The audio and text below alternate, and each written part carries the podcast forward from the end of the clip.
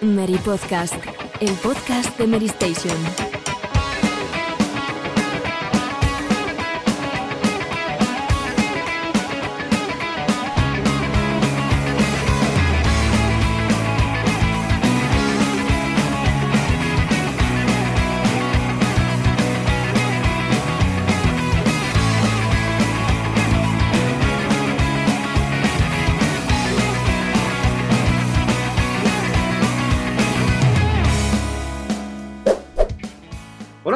Bienvenidos al Mary Podcast, programa 13 de la temporada 16. eh, un nuevo programa lleno de contenido y con Robe que parece que, está arrepentido. He oído rumores de, de que ha habido ciertos mensajes sobre Pokémon Escarlata y Púrpura que lo hablaremos luego, pero ¿qué ha pasado aquí, Robe? Eh, ¿Qué es esto? Eh, ¿Vas a retractarte de todo lo que dijiste en el podcast anterior o qué?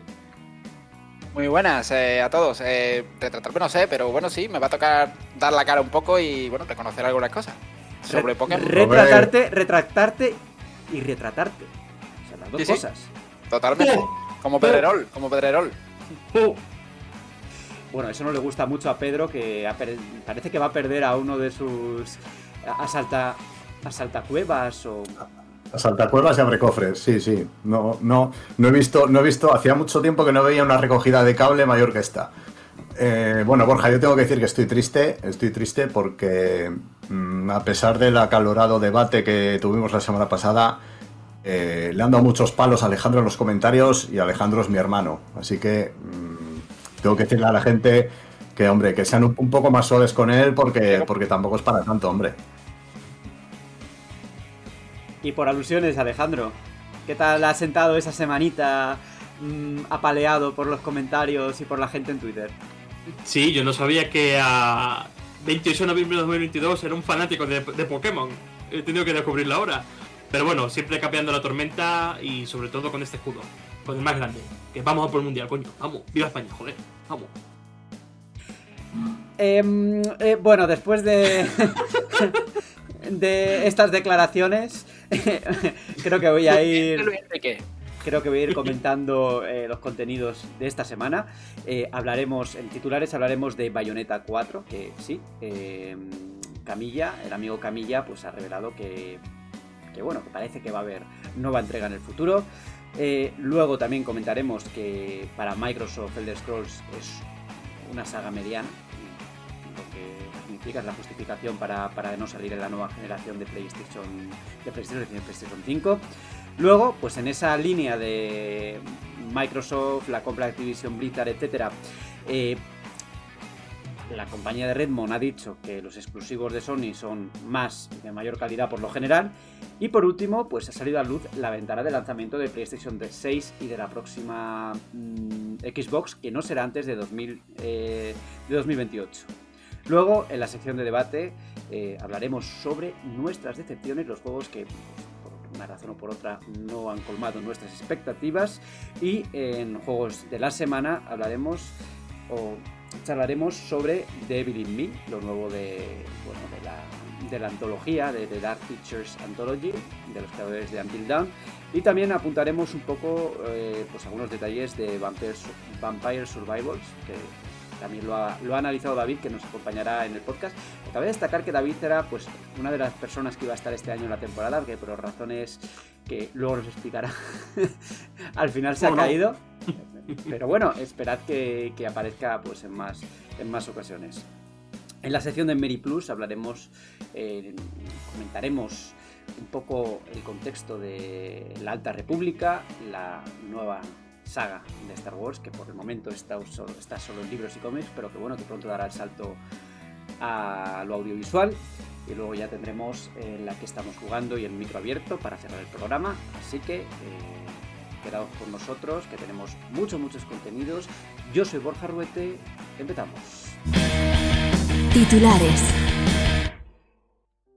Hace solo unas semanas, hace solo unos días que Bayonetta 3 ha salido al mercado y bueno, parece que Platinum Games ya piensa en una cuarta entrega. Eh, bueno, damos por hecho, o casi se da por hecho, que, que, las cosas se tienen que cerrar en una trilogía, pero bueno, en la industria en la que, en la que nos movemos, pues eh, las sagas duran mucho más que tres juegos.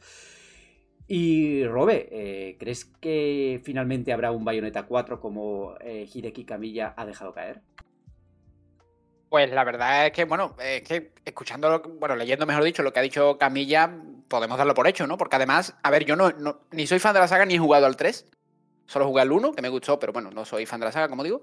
Eh, claro, Camilla lo que comenta es un poco que, que los fans o los que han disfrutado del 3, pues bueno, pues van a, van a cuestionar si hay una cuarta entrega, ¿no? Así que yo entiendo que al final, a nivel argumental de- del tercero, pues no da pie, ¿no? Porque al final abre un poco también ese debate que muchas veces hemos tenido sobre, sobre si es necesario, ¿no? O sea, nosotros le decimos a los creativos si, si hay- tiene que haber una continuación o no. Y Camilla lo que ha hecho al final, eh, como dice eh, David Arroyo en la noticia, en Mary, en Mary Station, es, es eso, ¿no? Que ha, preparado el terreno como para haya un- una cuarta entrega y los fans no vayan a decir, bueno, es que el 3 terminaba o concluía tal arco y, y no era necesario, pero, pero claro, es que si, si Camilla habla textualmente de Bayonetta 4, o sea, es que, es que habla de Bayonetta 4 como tal, o sea, yo creo que se puede dar por hecho, ¿no? No sabemos si tendremos que esperar cerca de, de otra década para jugarlo, pero, pero yo creo que lo tiene bastante claro. A ver, no creo que ningún fan se vaya a ir a la cama pensando en los arcos argumentales de Bayonetta, también te digo. O sea, para- Bueno, bueno, bueno. Hombre, eh, por Bueno, la historia. bueno, bueno. Esto por la. visto muchos reportajes en PlayStation, Eh, ¿eh? Sobre eh, Bayonetta. En este caso, la trama no es la trama. Mm, Eso será otra cosa, será la acción o será lo que sea, pero desde luego la trama argumental de Bayonetta no creo que sea lo que mueva lo que mueva este tipo de juegos, ¿no? Eh, más bien, eh, yo creo- además es que no, es una saga que tampoco tiene tantos juegos, tres hoy en día pues no es para tanto, creo yo. Hombre, una trilogía, hombre. Sí, quiero decir, vale, son tres juegos, pero que, que tenemos sagas muchísimo más largas que esta, que no pasa nada porque haya una nueva entrega, ¿no? Sí, pero los fans ya han como recibido una extensión del universo en esos tres juegos. Y aparte ya se introducen personajes que antes no eran controlables, que ahora son controlables, que, bueno, para el fan a lo mejor les es relevante, ¿no? Yo lo veo desde fuera y lo veo como hack and slash de toda la vida, pero claro. No, pero lo digo. Pero hay fans, hay fans de Bayonetta. Hombre, si hay fans de Babylon Soul Ah, como tú, pues cómo no va a haber fans de Bayonetta. Es decir, Quiero- quiero- no, me, me re- me refiero, ¿hay, hay fans de Bayonetta a los que les interesa la trama al nivel eh, de los fans de From Software que se inventan un lore y una tal que no existe? Hay fans de Bayonetta que escriben reportajes de cuál es el mejor Bayonetta de 4.000 palabras para terminar en el mejor Bayonetta es el que más te guste. O sea, yo, yo creo que con eso... ¿esto es un dardo a franchuzas? No, no, pero que me hace gracia que cuál es el mejor Bayonetta, el que más te guste. Bueno, Pues, hombre, realmente, pues puede ser una justificación, ¿no? O sea, cada uno tiene sus juegos preferidos y ¿qué, es mejor? ¿Quién dice lo que es mejor? Esto, de esto hablaremos algún día sobre el tema de los premios y todo esto, de que siempre estamos categorizando todo y oye, eh, también tiene mucho de punto de vista personal por las razones que sean. Eh, yo como no juego a Bayonetta, pues tampoco tengo un bagaje, pero vamos, me consta que la historia de Bayonetta pues no es lo que mueve a los jugadores a pegar mamporros, ¿no? Que más bien a pegar mamporros. Lo hablábamos en este podcast un poco, eh, que pues que el tema de que añadan cositas más de exploración y tal, pues como que rompe un poco el ritmo de, de lo, que, Mm. de lo que interesa, ¿no? Que es pegar mamporros. sí, sin duda. En cualquier Joder, caso... Yo, yo me, yo me acuerdo. Sí, no, perdona, Borja. Yo, yo jugué, jugué otra vez el, el 1 hace poco porque. Porque, bueno, quería jugar el 2, que no lo he jugado nunca. Y quería, bueno, más que jugar, rejugar el 1. Y, y las, escenas cinemáticas, los diálogos y todo eso son cosas que verdaderamente molestan, ¿eh? Porque es que la, trama es una patochada total. Es una patochada completa. Y, y- como juego es fantástico, pero. Y, esta, y esta segunda vuelta que le pego ahora me, me ha bajado un poco el mito de aquel juego, porque, yo lo recordaba mejor. De repente me, puse a ver todas esas escenas y todas esas tonterías y, dije, "Mm, esto, esto corta mucho el rollo. Cu- cuidado, Pedro, que ahora vienen los vistetacones a, a darte con la pistola, ¿eh? No Ya, terminó, ya, ya. no terminó. Los vistetacones. Claro. Oh, hay que tener cuidado con los vistetacones. Oh. Bueno, pues con tacones y de puntillas vamos a ir a las a lo que ha trascendido de, de ese informe que ha mandado, que ha enviado Microsoft y que, han que ha enviado Sony a, a los responsables antitrust del Reino Unido, en el que, bueno, pues se han eh, revelado detalles interesantes en esa guerra que tienen ahora las dos compañías a, la sazón de, de la compra de Activision Blizzard por parte de Microsoft, la posible compra, porque todavía no ha sido aprobada. Y uno de los temas que ha salido a la luz es que eh, Microsoft considera la saga de Elder Scrolls como una saga mediana, o sea, no cree que sea una franquicia, pues, de las más tochas, ¿no? Por así decirlo. Eh, esa es la justificación que han utilizado, pues, para, para, de alguna forma, justificar que si, que, si compran Activision Blizzard, pues del Scrolls 6 no va a salir en PlayStation, en PlayStation 5, ¿no? Vamos, bueno, vamos a ver. Del Scrolls, esto nos lo va a comentar un poco Pedro por encima, pero yo ya apunto mi comentario es que Del Scrolls mm, saga mediana, pues pasa que no. Bueno, yo, yo mi, punto de vista en este, en este sentido es muy claro. Yo todavía no tengo Xbox Series, ni S ni X, y el día que, salva, que salga Elder Scrolls 6 voy a ir a la tienda a comprarme la consola.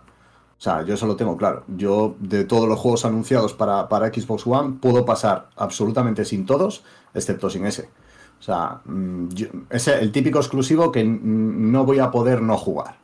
Eh, entonces, fíjate mi idea sobre, sobre Elder Scrolls y sobre este asunto. Yo creo que Microsoft lo que está intentando es un poco restar importancia no solo, no solo a, The Elder Scrolls, sino también a Call of Duty. O sea, leí, unas declaraciones en las que decían, no, que Call of Duty tampoco es tan, tampoco es tan importante, ¿no?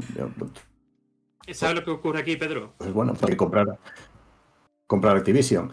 Pero, pero entre entre tanta milonga, pues se están diciendo muchas verdades, como la que vamos a comentar después, ¿no? Cosas que, todo el mundo piensa y que, que, en otro contexto, pues no imaginaríamos ni que, ni que Sony ni que Microsoft, Sony también metiéndose con Battlefield, pues, pues eh, dirían, ¿no? En entrevistas o algo así. O sea, jamás dirían algo parecido. Pero, pero en estas justificaciones, pues está, está divertido que lo hagan. Aquí están las dos empresas minimizando todo, pues para. para para, defender sus argumentos, ¿no? O sea, tú no les verás nunca en redes sociales eh, diciendo las cosas que dicen, evidentemente, pero es que aquí ya es un poco canteo, ¿no? O sea, es un poco canteo. Hablamos de, en el caso de Elder Scrolls 5, ha vendido ya más de 30 millones de unidades. O sea, no es un juego media, no es una medianía, ni nunca lo ha sido. Eh, la prueba de ello, prueba de ello es las mil ediciones que han salido, pues porque la gente lo compra, lo compra y lo sigue comprando. O sea, que no, que no nos vengan con milongas de que esta saga es mediana. No es mediana, es grande, es top. Y es eh, uno de los juegos pues, más de rol pues más laureados de, estos, iba a decir de estos últimos años, no de la última década, porque es juego ya tiene 10 años. ¿Sabes lo que ocurre, Borja? Que aquí Microsoft quiere pasar la aprobación de la CMA y de todos estos organismos, eh, priorizando la compra en King. Microsoft eh, tiene una posición débil en el mercado móvil y gracias a, a la compra de Activision Blizzard podemos mejorar ese apartado. Por eso quieren de alguna forma restar valor, restar importancia al uso que le vayan a dar a, esas marcas, no solamente eh, con Activision, sino también en anteriores compras, como en el caso de que estamos comentando de, Elder Scrolls. Pero eso, es, ellos, es mentira, hombre. Es mentira, es, PR, es política. Pero, eso es, mentira. no compras. No desde, el, día uno, desde el día uno dirían: eh, Call of Duty va a seguir saliendo en PlayStation por siempre. O sea, no acuerdos de tres años ni acuerdos de X años. Los jugadores de PlayStation no se van a quedar sin Call of Duty. Lo dirían eso desde el día pero, Pero tú no compras a Bethesda solo por el mercado móvil. Porque esta es, no, un estudio. Claro, claro, pero cuando compraron, compraron Bethesda por un montón de dinero en su momento, no para el mercado móvil, en este caso para el mercado de sobremesa, o para el mercado de PC, o para el mercado de sobremesa, para Xbox Game Pass, para lo que sea, pero compraron, eh, evidentemente el mercado móvil tiene mucha importancia porque mueve mucho dinero, pero eso no quiere decir que, que la otra parte del negocio no mueva dinero. O sea... Claro, pero al comprar eh, Bethesda, eh, que es un gigante del videojuego, con ese apartado, ese catálogo de IPs, lo que hacen es transmitir, vale, yo he comprado esta empresa que tiene propiedades medianas. Que no estoy comprando una empresa que vaya a hacer mucha repercusión en la industria. Quieren vender ese mensaje, pero claro, cualquiera que tenga dos días en esta industria sabe que es, es baratija lo que, está vendiendo ese argumento. Es que además se habla de, se habla de King, ¿no? Pero también se podría cuestionar y se podría meter de por medio. O sea, no sé cómo van a ser de menos. o sea, como lo están minimizando todo, porque King al final, el, el Call of Duty Mobile, lo descargaron más de 250 millones de personas en su primer año. O sea, también es un, mastodonte espectacular. Pero claro, que yo, lo pienso, que cada argumento que sale y, no, y nos enteramos al final es más ridículo, porque eh, Skyrim, en el mejor momento de la historia de la IP, con Skyrim 8 eh, en 9 plataformas, creo, si me no recuerdo, después de 11, 12 años vendiendo una barbaridad es mediano. Eh, Carlos Duty eh, ahora resulta que no es para tanto. Yo al final soy el regulador y en vez de cuestionarlo, lo que le voy a preguntar es ver si, oye, ¿usted está seguro que quiere comprar esto? Si, le falta decir que es una mierda lo que quiere comprar. Sí, sí. Y bueno, ya que hablamos de juegos eh, y de precisamente de, de exclusivos, como The Elder Scrolls 6 en, en, en, consolas Xbox, pues en esta misma línea, eh, la empresa norteamericana ha comentado algo que me, que, me parece bastante gracioso, y es que eh, para Microsoft eh, los exclusivos de Sony son tienen más, lo primero, y tienen, por lo general, mayor calidad. Esto entra dentro de, lo que hemos estado hablando antes, de, Xbox intentando minimizar eh, a toda costa pues todo lo suyo pues, para, para dar la imagen de que, de que su negocio pues no es tan grande, ¿no? de que, de que PlayStation sigue teniendo más negocio y de que Nintendo pues lo mismo, ¿no? Que, ellos son los terceros, que no son los primeros ni los segundos y que esto va a seguir siendo así. En este caso, eh, es lógico que, o sea, es cierto que PlayStation tiene más exclusivos, ¿no? Y creo que, en general, es cierto, ¿no? Lo que comentan de que, de que también de más calidad por ahora hasta que salga todo lo que tiene Microsoft que nos en la nevera, ¿no? Sí, de hecho, si los oyentes se van a los documentos enviados a CMA, en la página número 63, abro comillas, Sony tiene más exclusivos que Microsoft, muchos de los cuales son de mejor calidad, cierro comillas. ¿Qué juegos eh, apunta Microsoft que son de que forman parte de este Olimpo, de alguna forma? De las sofás, God of Tsushima, God of War 2019 y Spider-Man. Eh, claro, a esto se une el hambre con las ganas de comer. Sí, si te vas a meter críticas son mejores, pero que también Microsoft mm, ha lanzado pocos eh, juegos de gran impacto. De hecho, el propio Phil Spencer aseguraba hace apenas dos o tres semanas que lo que más escuchaba de sus jugadores es que necesitan sacar un juego de, impacto, que, mm, se aleje de que sí, que Ground está muy bien, que Microsoft Flight Simulator está muy bien, pero los usuarios quieren un juego con empaque, con que salga ese Fable, que salga ese Forza Motorsport, que salga ese tipo de títulos que justifiquen de alguna manera la compra de la consola o de la suscripción más allá de, lo que tenemos hoy en día. Y yo estoy de acuerdo con eso. Hmm. Al, al final eso es un poco, o sea, voy a, voy a usar el, pues casi el, mismo argumento que usé la semana pasada con Pokémon, ¿no? O sea, Microsoft aquí no tiene, no tiene ninguna excusa. O sea, eh, por otra cosa, pues será, ¿no? Pero por dinero no. Entonces yo creo que lo que tienen que hacer, a ver, lo que tienen que hacer es, verdad que tienen que estar eh, trabajando todos estos estudios que han comprado en los últimos años, pero yo creo que tarde o temprano se tienen que ver eh, los frutos de todas esas compras, de todo ese trabajo. Yo creo que está, está tardando un poco más de la cuenta y sobre todo se está, mm, se está dando muy poca información al, al respecto, ¿no? O sea, porque por ejemplo de Fable hace mucho que lo vimos anunciado o que supimos que estaba en desarrollo. Luego vimos el típico teaser con, el logo y, poco más y, no hemos vuelto a saber nada. Pero yo creo que la gente también quiere novedades de las, de las sagas gordas de Microsoft, ¿no? Porque las sagas gordas de Microsoft pues son Gears of War, son Halo y demás.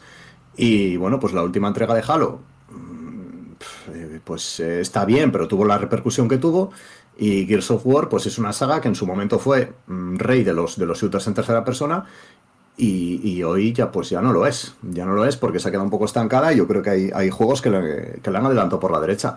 Entonces yo creo que estoy un poco con Alejandro, ¿no? O sea, los jugadores de los poseedores de una Xbox Series, sea S o sea X, pues yo creo que necesitan ese, ese juego que justifique un poco eh, que en su momento se decidieran por una Xbox y no por una PlayStation 5. Porque además eh, es que en, el documento no se mencionan los tres grandes exclusivos de, de Sony de este año, como son, como son Gran Turismo 7 y sobre todo Horizon y, God of War Ragnarok.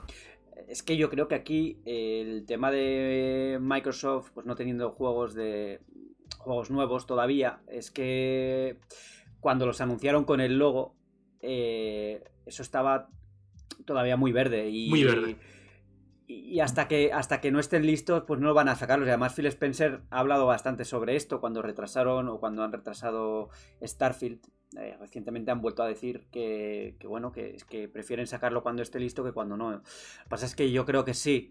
Eh, ha llegado el momento de si no los vas a sacar ya, aunque sea, de enseñar algo, ¿no?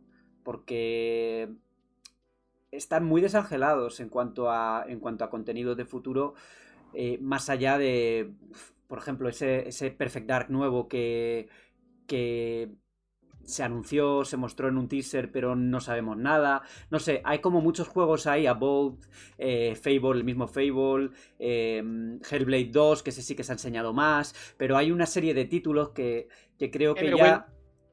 También, joder, el juego de Rare.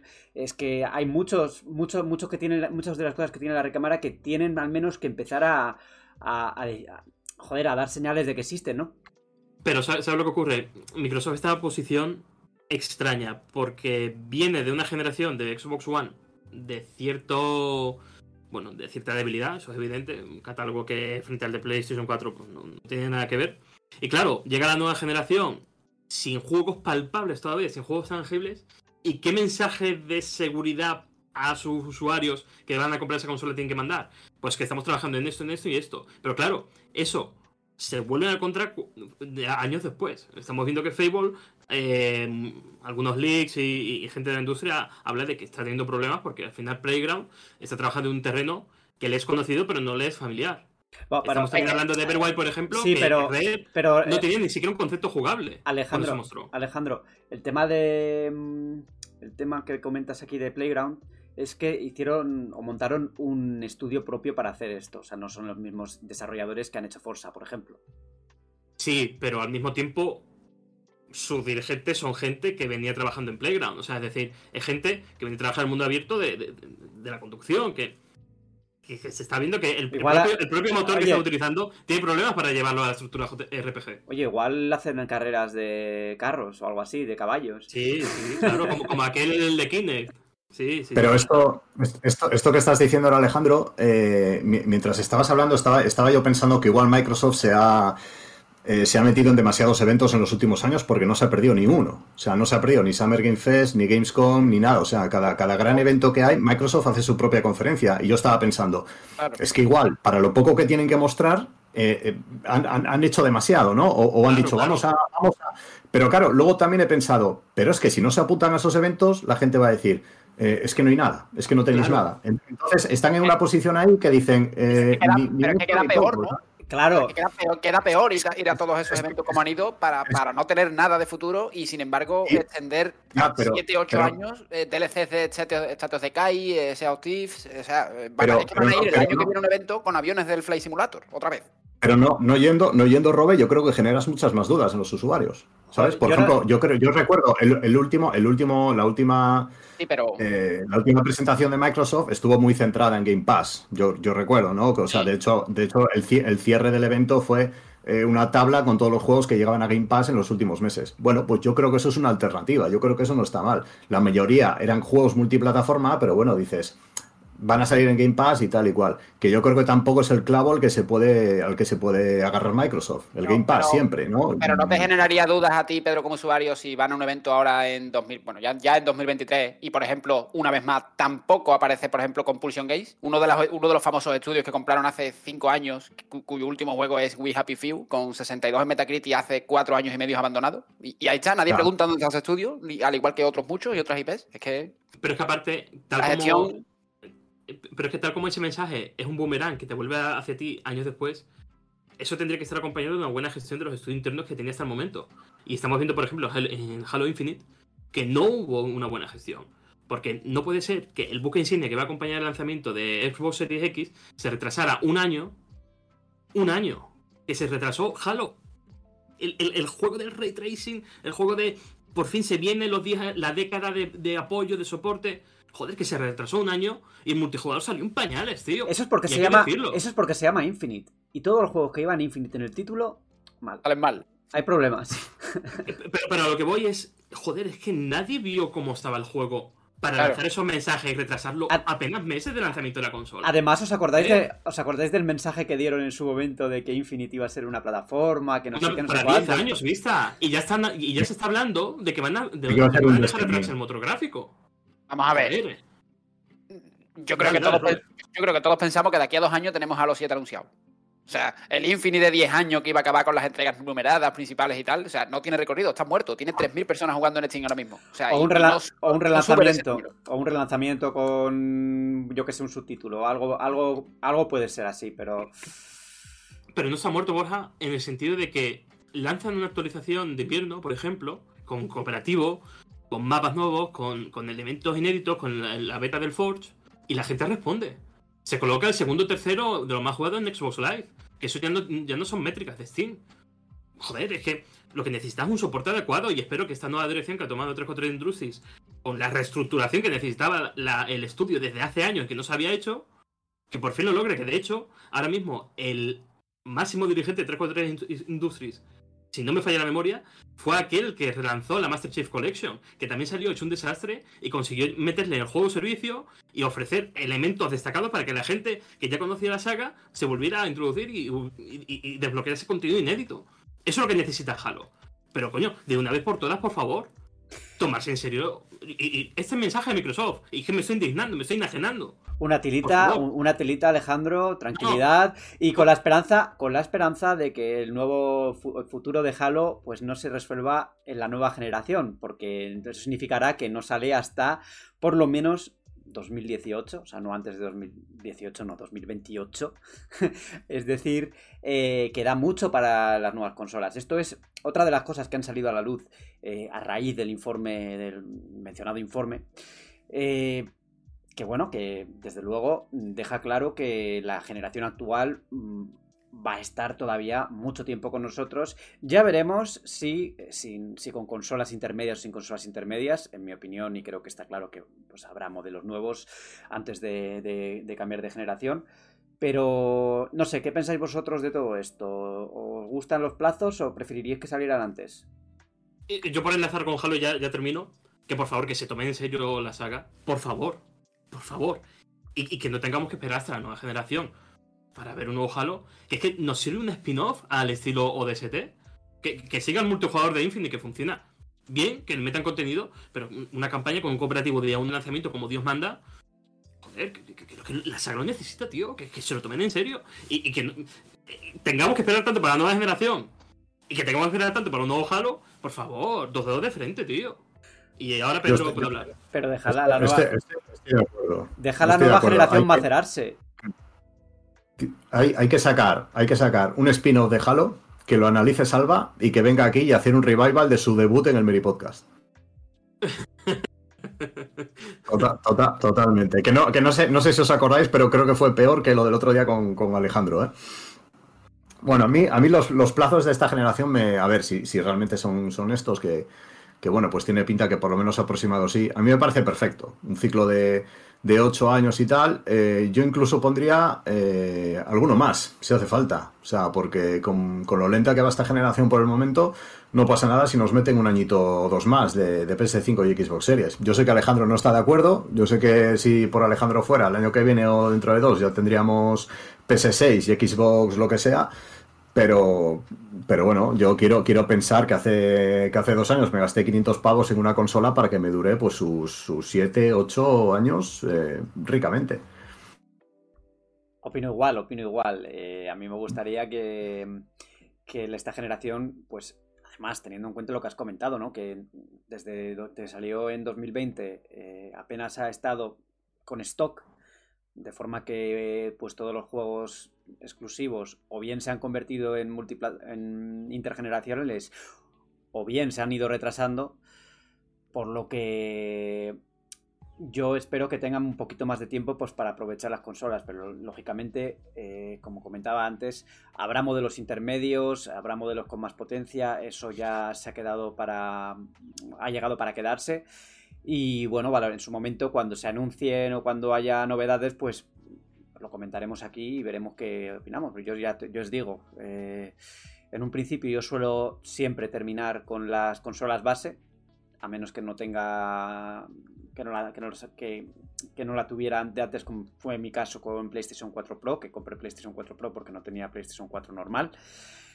Pero, oye, veremos qué nos depara el futuro y, si hay esos modelos intermedios, si sale Nintendo Switch Pro, si no sale Nintendo Switch Pro, si hay una PS5 Pro, si no la hay. Eh, uf, de momento estamos todavía en un terreno de la especulación que, que, que, que, que falta por desentrañarse todo, ¿no? Hombre, yo si fuera las empresas, en dos añitos acabando la generación me queda tan pancho. Pero claro, Afortunadamente no Pero eres yo- la empresa. claro. Claro, Pero bueno, claro. en una generación normal, eh, pandemia aparte, hubiéramos tenido ya motivo para ver juegos a- a- que aprovechen ese hardware. Pasa que no estamos viendo por, por, por motivos evidentes, que se tienen que vender todavía juegos en consolas que tienen un parque de más de 100 millones de usuarios. Y eso no concuerda. De todas formas, la situación económica actual no invita mucho a pensar que se vayan a, que vayan a acelerar los planes para una nueva generación. Eh, es lo que comentaba antes también, ¿no? Que eh, la, la crisis de los semiconductores, pues parece que poco a poco va a ir despejándose la situación, pero es que eso sigue ahí y, por no hablar de, pues, todos estos años que hemos vivido, de pandemia, de problemas económicos, ahora la guerra de Ucrania, o sea, es que está todo eh, sumando, sumando, sumando, sumando. Y, eh, y los planes se han ido retrasando y yo creo que va a seguir esta evolución lenta de la nueva generación va a empezar yo creo acelerándose a partir del año que viene a partir de 2023 vamos a empezar a ver más cosas. Nos queda por ver. Hablábamos de los planes de- del tema de Microsoft de sus exclusivos de tal tal y cual pero también cabe destacar que PlayStation ahora mismo eh, pues ha lanzado prácticamente todo lo que tiene anunciado First Party, ¿no? A falta de ese Marvel's Spider-Man 2 y de Wolverine, queda muy poquito de PlayStation por, por, por lanzarse. Entonces, a mí me interesa conocer cuáles son los futuros planes de PlayStation también y especialmente pues qué van a hacer con los juegos servicio que como sabéis va a tener más peso en su modelo de negocio a, partir de, ahora, ¿no? Y a ver qué hacen, ¿no? Con esos creadores de, de Destiny, que ahí habrá algo también. y veremos, veremos. Robe, has estado muy calladito con el tema de la nueva generación. ¿Tú ya estás reuniendo el dinero para comprarla?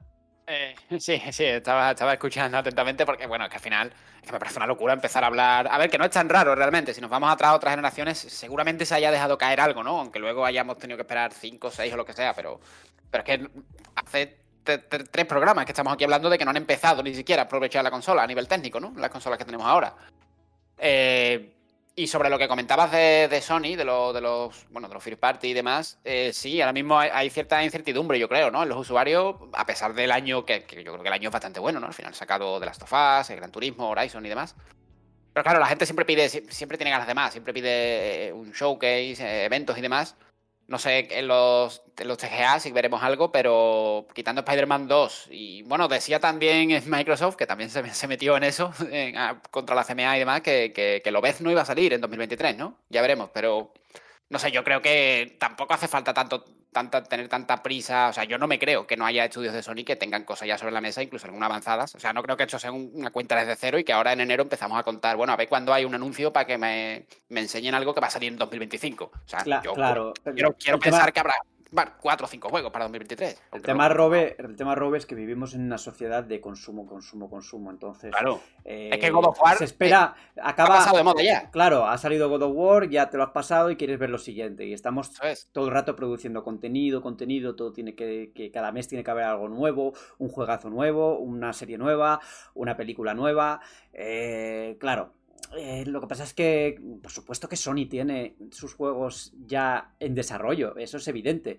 Eh, aquí escuché por ahí una teoría bastante interesante sobre por qué no ha habido showcase todavía, ¿no? Mm, es. Y es. una teoría, claro. Eh, no me acuerdo quién la formuló, pero. ahora a PlayStation no le, no le conviene sacar músculo, porque como está con su cruzada con Microsoft a raíz de lo de Activision Blizzard, pues eh, igual le viene bien tener un perfil bajo ahora, hacerse los pobrecitos que somos, que ahora mismo no tenemos juegos, para... Ir de tapados. Exactamente, exactamente. No sé si será el caso, pero bueno, es una teoría que a mí me parece que tiene bastante sentido. No, de hecho, viendo los últimos. No solo tiene sentido, sino que viendo lo que hemos comentado hace unos minutos sobre hacerse de menos y tal, no me extrañaría que anunciaran un evento para decir, sí, tenemos un par de juegos, pero pintan mal, la verdad. O sea, porque viendo, viendo cómo están últimamente. Mira, tenemos a Naughty Dog trabajando en este juego que, oye, eh, no sé, me parece que el multijugador de The Last of Us mmm, le queda todavía un poquito, ¿eh? Venga, no, no, puede competir con. Venga, hombre, venga, hombre, venga, hombre. ¿A quién vamos a engañar? Nada, nada, me, nada. Me gustaría saber, por cierto, en qué anda Sacre Punch, que tiene que estar con algo, porque dos años y medio ya, desde, bueno, dos años desde Tsushima. Claro, ese, ese no, algo. No me creo. Hombre. Aunque no haya evento, no me creo que lleven dos años y no tengan un juego. Hombre, claro que tienen un juego. Es Ghost of Tsushima 2 y está más en desarrollo que, que cualquier otra bueno, cosa. Vamos, vamos, fin, vamos. Correcto, correcto. Y este, este juego, además, que yo siempre defenderé mi teoría de que si hubiese tenido otro skin, que no es eh, Japón, hubiese tenido menos notas. Y no, me, pero sí, ya, ya, estamos, ya estamos con que si la vuelve a fumar. Si hubiera, si hubiera tenido claro, otro skin. Pero es que no. Rueda, es que no si Days Gone. Es que, es que Claro, tiene, tiene, una skin muy, muy, muy atractiva para el jugador, muy poco, muy poco vista y, y, muy, y muy, bonita. Es que todo es bonito en ese juego. Si Days Gone, si Days Gone. El sistema de combate es fantástico. Por también. supuesto, si Days Gone, si Days Gone hubiese tenido skin de samuráis, zombies samuráis, hubiese tenido. y la moto de madera. sí, sí. Y... La rueda de molino. Exactamente, exactamente. Bueno, ¿es así? Sí es. Bueno, eh, como a nosotros nos gusta muchísimo debatir y tenemos ahí un tema bastante candente, como siempre, como nos gusta a nosotros, eh, vamos a hablar de las decepciones de 2022, los juegos que por alguna u otra razón no nos han gustado del todo, o esperábamos más, o teníamos eh, mm. más expectativas puestas en ellos. De las que se pueden hablar. De las que se pueden hablar, porque aquí ya está. Hay titulares que no podemos sí. desvelar, pero bueno, aquí podéis sumar uno más uno y quizá eh, sepáis de por dónde van los tiros. En cualquier caso, vamos allá al debate. Listos. Todos los años tenemos eh, los juegos, los mejores juegos del año, las listas interminables de, de categorías, de qué nos ha gustado, qué, qué creemos que debe estar ahí. Pero también, pues llega el momento de hacer balance con las decepciones, los juegos que por una u otra razón no han estado, pues, a la altura de la perspectiva de cada uno de ellos, de cada uno de, bueno, de cada, de cada uno de nosotros, por lo que vamos a ir comentando así, un poquito así de forma informal, eh, todos esos títulos. Y yo qué sé, vamos a empezar con Pedro, que yo sé que no es Babylon's Fall, porque es un título que le ha encantado desde el primer momento, pero oye, joder, ¿qué, qué, qué, qué tienes tú ahí en la recámara que no te ha gustado? Pues yo lo, lo dejo así un poco en misterio, eh, aunque ya, bueno, ya os hablé de él la semana, la semana pasada, creo, o hace dos, que es Splatoon 3. Ay, va, eh, se viene. Sí. Me ha, me, ha, me ha, decepcionado porque, bueno, yo la no jugué ni el, ni el, ni el primero ni el segundo. Y, recuerdo haber visto el último direct antes de su lanzamiento, que fue un direct larguísimo, además, de 45 minutos o, por ahí. Y le estaba viendo y me estaba gustando mucho, porque, porque decía, joder, qué pila cosas, ¿no? Qué pila cosas puedes hacer, qué pila de, modos de juego y tal, qué colorido todo, la estética me gustó y demás. Y dije, va, este año voy a probar Splatoon. Y, y bueno, pues fui a la tienda con, con ciertas expectativas, eh, lo, lo metí en la Nintendo Switch, actualización y tal, y descubrí un juego que para mí, para mí, no tiene empaque. ¿Pero qué estás Porque... diciendo? Pero Pedro, hombre, ¿cómo no va a tener empaque? Para... Así, no, no. Yo creo, yo creo, yo creo puedes buscar empaque en Splatoon, tío. Es que está. Eh, Alejandro, Alejandro. Palabras, bajándole el valor. No, no, no. Yo cuando, cuando, gasto 50 o 60 euros en un juego, lo mínimo que le pido es empaque. Pero es, pero es lo que, pero es lo que tiene. Siempre, no, pero es lo que tiene. ¿No te parece no. que Splatoon tiene empaque? Es un juego muy divertido, no, que está muy bien. No, yo creo que no, Borja, porque para mí, eh, insisto, porque lo primero me, me, decepcionó mucho que solo hubiera un modo multijugador competitivo. Eh, que, que al, y al fin y al cabo, contenido, contenido no tiene tanto, porque sí puedes hacer muchas cosas, pero son chorradas. O sea, son en plan vestir a tu, a tu Inkling, me, me parece que se llama, ¿no? Cambiarle el color del pelo. Eh, pero tiene una, el... tiene una campaña bastante extensa, aparte de los modos multijugador, ¿no? Tiene muchas cosas. La, la, la, campaña, la campaña de Splatoon 3, eh, pff, madre mía. Y, y, luego el modo este de, de el, el, el, coopera, el, cooperativo y tal, pues tampoco, tampoco le vi muy, muy para allá, ¿no? Yo, claro, yo vi, yo vi el direct y me, y me, y me imaginé la ciudad esa, no me acuerdo ahora cómo, cómo se llama, eh, como, como un, un entorno semiabierto, ¿no? Tipo el área silvestre. Se llama Tintelia, ¿no? Tintelia puede Intelia, sí, sí, sí, eso es, eso es, eso es. En el que tú ibas, ¿no? Inter- interactuabas con, con NPCs que estaban ahí y tal, y bueno, pues te contaban cuatro tonterías y tal y cual, pero, pero al final no había nada. Y mm, yo es que lo, lo comparo con, con Call of Duty, que es, que es eh, mi multijugador de cabecera hoy en día, que, que es que te, te- joder, solo te pones a, a trastear con las armas y ya te pasas un rato ahí divertido, prácticamente sin jugar ni una partida. Pero, pero, David- pero Y- y- Pedro, igual es que, y- Ca- es y- que Call of Duty y Splatoon tienen en común. Sí, no, Poquito, cero, ¿no? cero, cero, pero... Sí, no, hombre, pero claro, el pero... que tú gastas Pero en armas estamos, en Splatoon, la gente que le gusta Splatoon, iba a decir gente normal, pero bueno, tampoco quiero faltar. La gente que juega Splatoon cambia las bonificaciones de la ropa para potenciar su estilo de juego. A lo mejor no has llegado a ese punto de decir, pues Splatoon tiene más profundidad de lo que parece. Pero ¿qué profundidad tiene si solo hay un modo de juego? Que es, que es pintar el escenario de tinta. Que a mí, No, que a mí me no, parece bien. que a- mí tío. Lo del El competitivo- salmón. El, el competitivo tiene seis modos de Com- juego. pero, pero al final todo se reduce a eso. Que, que no, que no, que hay, que hay, un, hay un modo de dominio, hay un modo de llevar cosas al- a la base rival mientras que te peleas. Eh, hay otro también de, de una torre que se mueve alrededor y tienes que estar en ella. Sí, Pero ¿a qué, a, qué, a, qué, a, qué, ni- a qué nivel hay que llegar para desbloquearlos? Y lo del El salmón. Es nivel 15, 20. Buah, Y madre Alejandro, mía. Alejandro, Ah, entonces, ¿cuántas, cuántas, horas tengo, ¿cuántas horas tengo que jugar al, al, al- a, lo de, a lo de esto territorial para, para desbloquear un modo de juego más? No, no, un modo de juego Es más. es El competitivo que tiene varios modos de juego y son 8 Es que horas a lo mejor. ya- Por ahí. Jo, pues fíjate, Oye. pues no, yo, lo, yo lo quiero todo desde el principio ya. Alejandro, y lo de Salmon Run, eso tampoco es. Tampoco es pintar las paredes, el suelo, ¿no? O sea, eso es. No, no, no, no, no. no. Por No, equipos- pero te quiero decir, estaba, estaba hablando de, estaba, yo estaba hablando en concreto de modos competitivos. Ah, Sí. bueno. Claro. El Salmon Sí, sí, Run sí, es una zona muy pequeña de un mapa donde van saliendo salmones normales y al matarlo van saliendo jefes, que hay como más de 10. Y tienes que ir recogiendo huevos y metiéndolo en Tienes una que cesta. de anchoa para llevarlo a una cesta y cuanto más tengas, pues más recompensas desbloquea. A ver, simplemente, simplemente intenso, no sé.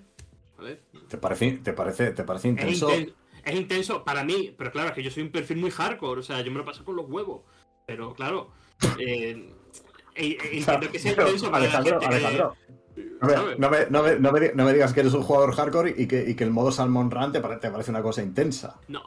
A ver, Es que es, es que es un poco... Bueno, Ojo, cuidado. segundo para el descanso. Ojo, cuidado, si te lo pones en nivel ultra difícil, eso no, no, no es nada sencillo, ¿eh? Oye, Alejandro, eh, ¿quieres, ¿quieres que esta noche, en vez de quedar eh, a las 10, las 11 de la noche para jugar a Warzone, como todos los días, juguemos a lo de los salmones? ¿Me lo tengo que comprar? ¿Me lo tengo que comprar? ¿Tú, me lo recomiendas conociéndome? Yo- Ya está, yo ya me he está. hecho un salmonete contigo, pero. A Ya ver, está el abogado del diablo. Es que este juego va a acabar como siempre, con Alejandro defendiéndose solo contra todos los demás. Sí, sí, sí. Por no, por No. por no trolea- Yo no estoy, yo con no Alejandro, trolear. yo estoy con Alejandro en esto. A mí me parece un juego Mm. divertido. Si tiene un Nintendo A Switch ver, como que- plataforma no. principal, oye, está guay. Sí, sí, sí, sí. A ver, A mí me está con los Cuidado. Cuidado no- con, yo cuidado no, con no quiero, matiz, no ¿eh? quiero tro- no quiero- no quiero que parezca que estoy, que estoy troleando gratuitamente de, de Splatoon 3. ¿eh? A mí me parece un juego que está, que está bien y, y- y el 8, no sé qué que tiene Meri me parece una nota 8,2. Me parece una nota justa y una nota que está bien. Es un juego Gracias, que Pedro. simplemente que simplemente no es para mí y ya está. O sea, no creo que sea un mal juego en absoluto. Es un juego que a mí, a mí personalmente no me encaja y, y sin más. Alejandro, ¿qué no te encaja a ti? Pues he tenido que hacer memoria porque al principio estaba hablando con Robert de que si Biomutant había salido este año, pero no, sale el año pasado. Fíjate, Oye, ya se lo que ha durado lo de Biomutant. Se, nos junta- se nos juntan mucho las, las fechas, ¿no? Y la, la versión de nueva generación igual se ha salido este año, ¿no? O salió el año pasado también, porque hicieron una No, actualización y tal. Ha salido, ha salido este año. Yo, yo creo que le da validez para poder volver a votarlo como el peor juego del año, ¿no? Porque ha salido en PS5 y Series X eh, hace unos meses. Pero sí, leía en Twitter que era un gran juego. ¿A quién? Sí, le, le ¿A hice que es un ¿Quién- gran juego co- ¿Quién ha como, como Saint Row y, y los de Dejadme disfrutar. Pero claro, si tú puedes disfrutar de un juego de 6, perfecto, pero es de 6. Claro, claro. O sea, Pero, pero el Biomutant de 6 no era, ¿no? No era más bajo todavía. O sea, yo lo vi notas muy bajas. sí, creo que le dimos un 5,5 en Station y fuimos. ¿Eso que lo analizó? Yo. ¿Tú lo analizaste? Sí, Las, dos versiones. No, no, por Dios, no, no. La segunda versión se encargó otra persona. No, no. ya que estamos, ya que estamos, ¿por qué no lo suspendiste y por qué le diste ese aprobado al final? Mm. Porque alguien puede encontrar algo que digas tú, un mundo abierto muy sencillo para gente joven, muy joven, gente que no ha hecho todavía la comunión. que Tenía, mie- mejor- tenía, tenía miedo antes de terminar la frase, cuando ha empezado. Alguien puede encontrar para gente y no, sab- no, no sabía qué palabra Sí. iba a usar. No, pero para alguien que haya jugado más de un juego en mundo abierto, pues un 5,5. Pero cuidado que, cuidado que nuestro compañero Cristian, eh, bueno, ha analizado hace, eh, hace dos meses la versión de nueva generación y ha dado un 6, ¿eh? Es decir, Ha, subido después. medio puntito, ha subido Claro, medio ha- puntito. Bueno, ha subido bueno. medio punto, versión de nueva generación y... El pobre, el pobre Cristian se come buenos mojones, ¿eh? De vez en cuando. Pero que lo pidió a él, creo, ¿eh? En plan, seleccionado el mojo que se iba a comer. Oye, Alejandro a veces también se lo es come. que. Sí, es que, es que, es que al final, al final no. A ver, el juego no tiene mala pinta. Y Cristian, claro, ten- tendría la, la esperanza de decir, bueno, igual con el parche y tal y cual, ¿no? Y te va a decir, Alejandro sí, se come buenos mojones, pero también se come caviar, ¿eh? Come mucho caviar, Alejandro. Sí, pero mira, voy a compartirlo con los oyentes como yo después de dos semanas de vacaciones llego a mi puesto de trabajo, abro Slack y el primer mensaje que recibo cinco minutos antes de entrar en mi turno es ¿Quieres analizar Sign Row? Tú imagínate ese mensaje, un dardito envenenado, en plan no tengo, no tengo nada ahora mismo porque acabo de volver de vacaciones y ¿qué hago? Lo cojo. ¿Qué, qué te, qué te- qué te evitó decir que no? que no tenía nada. Acababa de entrar de vacaciones, en plan, bueno, vamos a trabajar, ¿no? Y yo, aquí no todo puede ser caviar, tío. Hay veces que te tienes que comer mm, Claro. una seta pasada Pero- por la plancha sí, con sí, agua. Pero te, te- voy a hacer una pregunta. Cuando dijiste que si a Saints Row esperabas que fuera tan.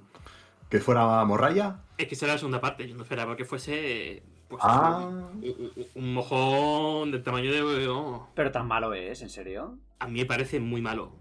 A mí me parece muy malo. Yo lo siento. Habrá gente que le guste tal, pero es que yo me encontré un mundo abierto inexistente, con actividades que eran peores que Saints Row DC, que estamos hablando de un juego del 2011-2012. Eh, mecánicas de disparo peores que ese mismo juego. Fallos y problemas por todos lados. Fallo y problema por todos lados. El cooperativo estaba roto. De hecho, Vo- Volition se va a integrar en Gearbox.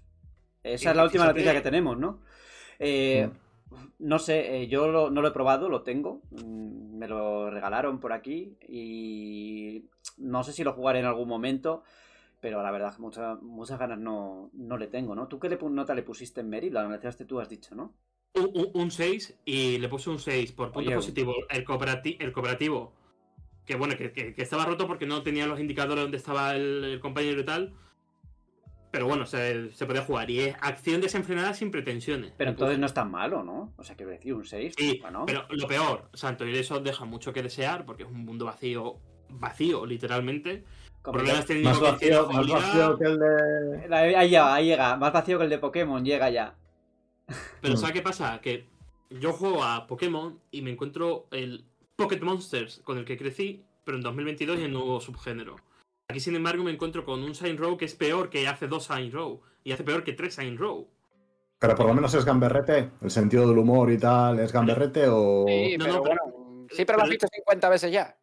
Pero es un, es un- es un humor que ha perdido esa parte gamberra. Es un humor muy de, de internet del 2022. Claro, Por- Sí, por- caca, caca culo pedo pis. Mi- Vamos. mi- mismamente, además se adapta a la, la- la gente joven. Bueno, la- no la gente joven, sino como a los tiempos que corren. Porque la- las típicas misiones de caos de Side Road 2 hace 15 años, ¿no? Que, bueno, la liaban allí, te venían oleadas y tal. Aquí, aquí creo que temáticamente el origen de la misión es poner reseñas malas de, de- de un restaurante y, y- y- y los que defienden al restaurante o los empleados son los que vienen y los que tienes que matar, ¿sabes? O sea, todo lo Esa adapta tiene una oleada. al tema de redes sociales O sea, y un humor un poco... Es un, es un simulador de Borja Escalona. Más o Pues menos. mira, pues mira, ahí o estaría, ahí estaría. Más o menos. Y además no- y también lo jugable, porque todo lo que tú hagas activa una oleada. O sea, el juego es un- una cadena de oleadas donde tienes que matar a los ocho enemigos que te vienen y así continuamente. continuamente. Y de hecho, Saints Row había sido una franquicia que había depositado mucha fuerza en las facciones, y aquí las facciones son, son una broma, son, son gente random, vestida de, de- de forma peculiar y ya está, no, no tienen ninguna mecánica diferente, hay poquísimos subjefes, creo que hay solamente dos en todo el juego por, por facción. Eh, bueno, es que no. Es un juego de 6, un juego para la gente que, oye, se los regalan por Navidad. No lo puedes descambiar porque ya lo has abierto. Y tú lo introduces dentro de la categoría de decepción porque, no sé, como que se, veía, se veía venir un poco, ¿no? O sea, por lo que yo vi del juego antes, los trailers, todo esto, pues tampoco parecía que iba a ser un juego de top, o sea, un juego top. Aquí debería estar también nuestro compañero David porque lo puso un poco. No lo voy a decir por las nubes, pero lo puso mejor, mucho mejor de lo que es. Y eso me. También me, me forzó un poco a, a coger el análisis. Pero mi decepción. Está, un momento, un momento, un momento, un momento. ¿Estás culpando a David Arroyo de, de que has tenido que lidiar con ese análisis? Sí, porque David Arroyo esquivó esa bala cuando se lo ofrecieron. Y claro, la recibí yo, que llegaba de nuevas en plan abriendo la puerta y la recibí en todo el pecho. Hoy que, hoy que Pero, se, hoy que Alejandro- se viene al podcast, eh, o sea, cuidado. Te, te iba a decir, ¿a ti, ¿a ti no te escamó que David hiciera la preview y no hiciera el análisis? ¿No dijiste, uy, sí, sí. aquí, aquí huele? Sí, huele cuando canjeé el código. Pero si yo recuerdo, yo recuerdo a David, yo, yo recuerdo a David en redacción habiendo oído esa preview y comentándome qué le había parecido. Sus impresiones no eran muy positivas, ¿eh? No, me lo comentó pero, a mí. pero en el texto no eran muy positivas, pero era en plan, pues a lo mejor no está mal. Pues a lo mejor es un juego de 6. Puede ser. No, era un poco más, pero, pero bueno, te voy a hablar de mi decepción, que a lo mejor nos vamos, va- seguramente vamos a chocar. Dying Light 2. No vamos a chocar exactamente. Me O sea, para mí no ha sido, para mí no ha sido una decepción. O sea, yo creo que entra dentro de, de los juegos que, que. Bueno, es que no lo sé. Porque sí es verdad que yo esperaba más. Cuando. Pues por todo lo que se dijo antes, más que nada. No por el juego en sí, sino por lo que se dijo antes. O sea, igual, igual cambió un poco mi. Yo creo que al juego le di un 8, me parece, Mary. Si mal no recuerdo. Pero yo pensaba que este juego podía ser más todavía. En eso sí que vamos a estar de acuerdo. Pero comenta tú eh, por qué crees que Dying Light 2. Bueno, bueno, por qué entra dentro de tus categorías de decepción. Eh, Yo sobre todo vengo, y, y Robe también, porque gran parte de los juegos en cooperativo, del primer Dying Light, Claro. que era un juego de zombies bastante competente, con, con buen diseño de niveles, con buen combate. Eh, estaba muy equilibrado en cuanto a la acción de los zombies contra la acción de los humanos. Pero luego llega Dying Light 2 y la, y la ciudad principal mm, no me parece que esté mm, tan medida. Eh, creo que abusa demasiado de, de- escalada, de, de utilizar trampas para mm, eh, evadirte de los zombies. Eh, y, luego es como que la estructura de las misiones está también demasiado. Es, demasiado repetitiva en cuanto a liberar cosas. Yo el primer Dying Light lo que, lo que hacía era misiones como entre medio narrativas y medio jugables. En plan de, de hay un colegio y tengo que pensar cómo llegar a él, cómo aprovechar el entorno. Luego lleva una parte lineal que tenía que pelear contra los zombies de toda la vida. Y en el Dying Light 2 me encuentro demasiado liberar cosas. Demasiado Far Cry. Mm, No. Demasiado Ubisoft. Por ahí anda, Sí, sí, sí. de- demasiado si- repetitivo. Es masivo, y- es masivo con el tema de las torres, los molinos de agua, tal. Sí. En el uno te encontramos un, escenario como más. Es que no me sale la palabra, como. Orgánico, quizá. Iba a decir elegante, por el tema de la ambientación y una ciudad donde la distancia hace mucho, donde temes de verdad que caiga la noche, donde muchas veces prefieres huir a la acción, a diferencia de la segunda parte. Pero con un contenido mucho más medido. O sea, eh, lo, Sí, que, lo, que, medido. lo que ha dicho Alejandro, de veías un colegio y, y el- y- y todo se centraba en ese colegio, ¿no? Un lugar, aquí es todo más como eso, un un mapa masivo con centenares de iconos de liberar puestos y tal. No sé, creo que es un juego más, más es más genérico el segundo, por el momento en el que ya que el uno. O sea, a mí este Light 2 me hubiera cuadrado en 2016 o 2017, muy de seguido con el primero en la, eh, en, la, en, la, pasada generación, pero ahora tan tarde, tanta espera, todo lo que comentaron también del tema RPG en esta ocasión, ¿no? Que iba a ser súper profundo a nivel de decisiones sí. y consecuencias y tal, y al final pues me queda eso, un juego, un juego de Ubisoft, ¿no? Como solemos decir muchas veces. Yo creo que la, no en un buen la, la, marcha, hmm, la, la, marcha de Chris Abelone igual, igual influ, influyó, ¿no? En que, en que, ese aspecto RPG fuera un poquito menos. Pa, para Yo te, te quería te quería sí. preguntar, eh, per, perdona, Alex, que si no, si no se, me, se me olvida sí, fijo, sí, porque es de una, cosa, de una cosa concreta que ha dicho Robe. Has dicho que, que, en el, que en el 2 no te da tanto miedo que se haga de noche. Yo, yo, yo me acuerdo que en el 1 se hacía de noche y me iba a un refugio, o sea, automáticamente. Es que ni, ni me molestaba en tal, porque los enemigos eran unos, unos cabrones. En el 2 es, un, es un poco de... menos. Es que aquí se explota el juego mucho más hacia la acción. O sea, en el, en, en el 1 tú tenías una llave inglesa tal y, y sabías que había armas que, que, no te valían para ciertos tipos de zombies y, y no tenías mm. 50 hasta pasadas unas buenas un buen puñado de horas que, que, es más, en el 1 las armas de fuego escaseaban y cuando la conseguías te, te sentías un semidios lo poco mm. que te durase esa munición, mientras aquí lo normal es ir armado y sacar un rifle y, ¿sabes? Es una la experiencia contra los zombies. Pues yo no, yo no saqué un rifle en todo el juego, yo creo, ¿eh? Yo no llevaba, yo no llevé armas de fuego en ningún momento. Pero, pero porque, no, porque no quisiste, no la encontraste, porque yo en el 2 he tenido de todo muy pronto. Pues yo no he encontrado muchas armas de fuego, la verdad, no recuerdo, la verdad. Yeah. Para mí, para mí la clave de, de, por qué no me gusta tanto es que en el 2 no me, no me resulta divertido eh, navegar por la ciudad y en el 1 constantemente quería saltar a un tejado, saltar a una casa, eh, estaba muy bien interconectado y aquí creo que le da demasiada fuerza al parkour en cuanto a escalar edificios a lo alto. Eh, sí, en eso estoy de acuerdo, lo de, lo de escalar edificios, sobre todo las misiones principales que tienes que escalar. Mm eh, un edificio enorme y que no siempre responde bien, el agarrarse a una pared, por ejemplo, lo que sea, que hay momentos en los que, joder, yo he visto una tubería y he saltado y se supone que tenía que haber agarrado la tubería, pero por alguna razón me caigo y tengo que volver a empezar desde abajo. Esas partes han sido, por una parte, eh, entiendo que tiene su cierta espectacularidad, pero cuando repites esa misma situación tres, cuatro, cinco veces seguidas, o sea, no seguidas, a lo largo de todo el juego, pues llega un momento en el que dices, joder, no, eh, otra vez esto no, por favor. Y en, mm. el, en, el, en el DLC que han sacado, en la expansión, hay otro momento en el que tienes que, que, que, que, subirte a un edificio altísimo y es como otra vez, por favor, cambia de situaciones, ¿no? Eh, vale, ya claro. está. Lo que no estoy tan de acuerdo es en el tema de la, de, del desplazamiento por la ciudad. Y a mí sí que es una de las partes que más me gustaron y que me siguen eh, que, me, que, me, hacen continuar eh, subiendo, escalando, eh, pasando de un lado para otro. Esa parte me parece divertida. Pero sí, la parte de la verticalidad que comentas, eh, totalmente de acuerdo con ello. Ah, pero y luego una última, cosa. La, en las secciones de noche eh, sí que sigue siendo bastante peligroso. ¿eh? Los, los zombies a nada que te ven te persiguen y tienes que correr mucho para que no te pillen. Sí, aquí lo que pasa es que yo, creo.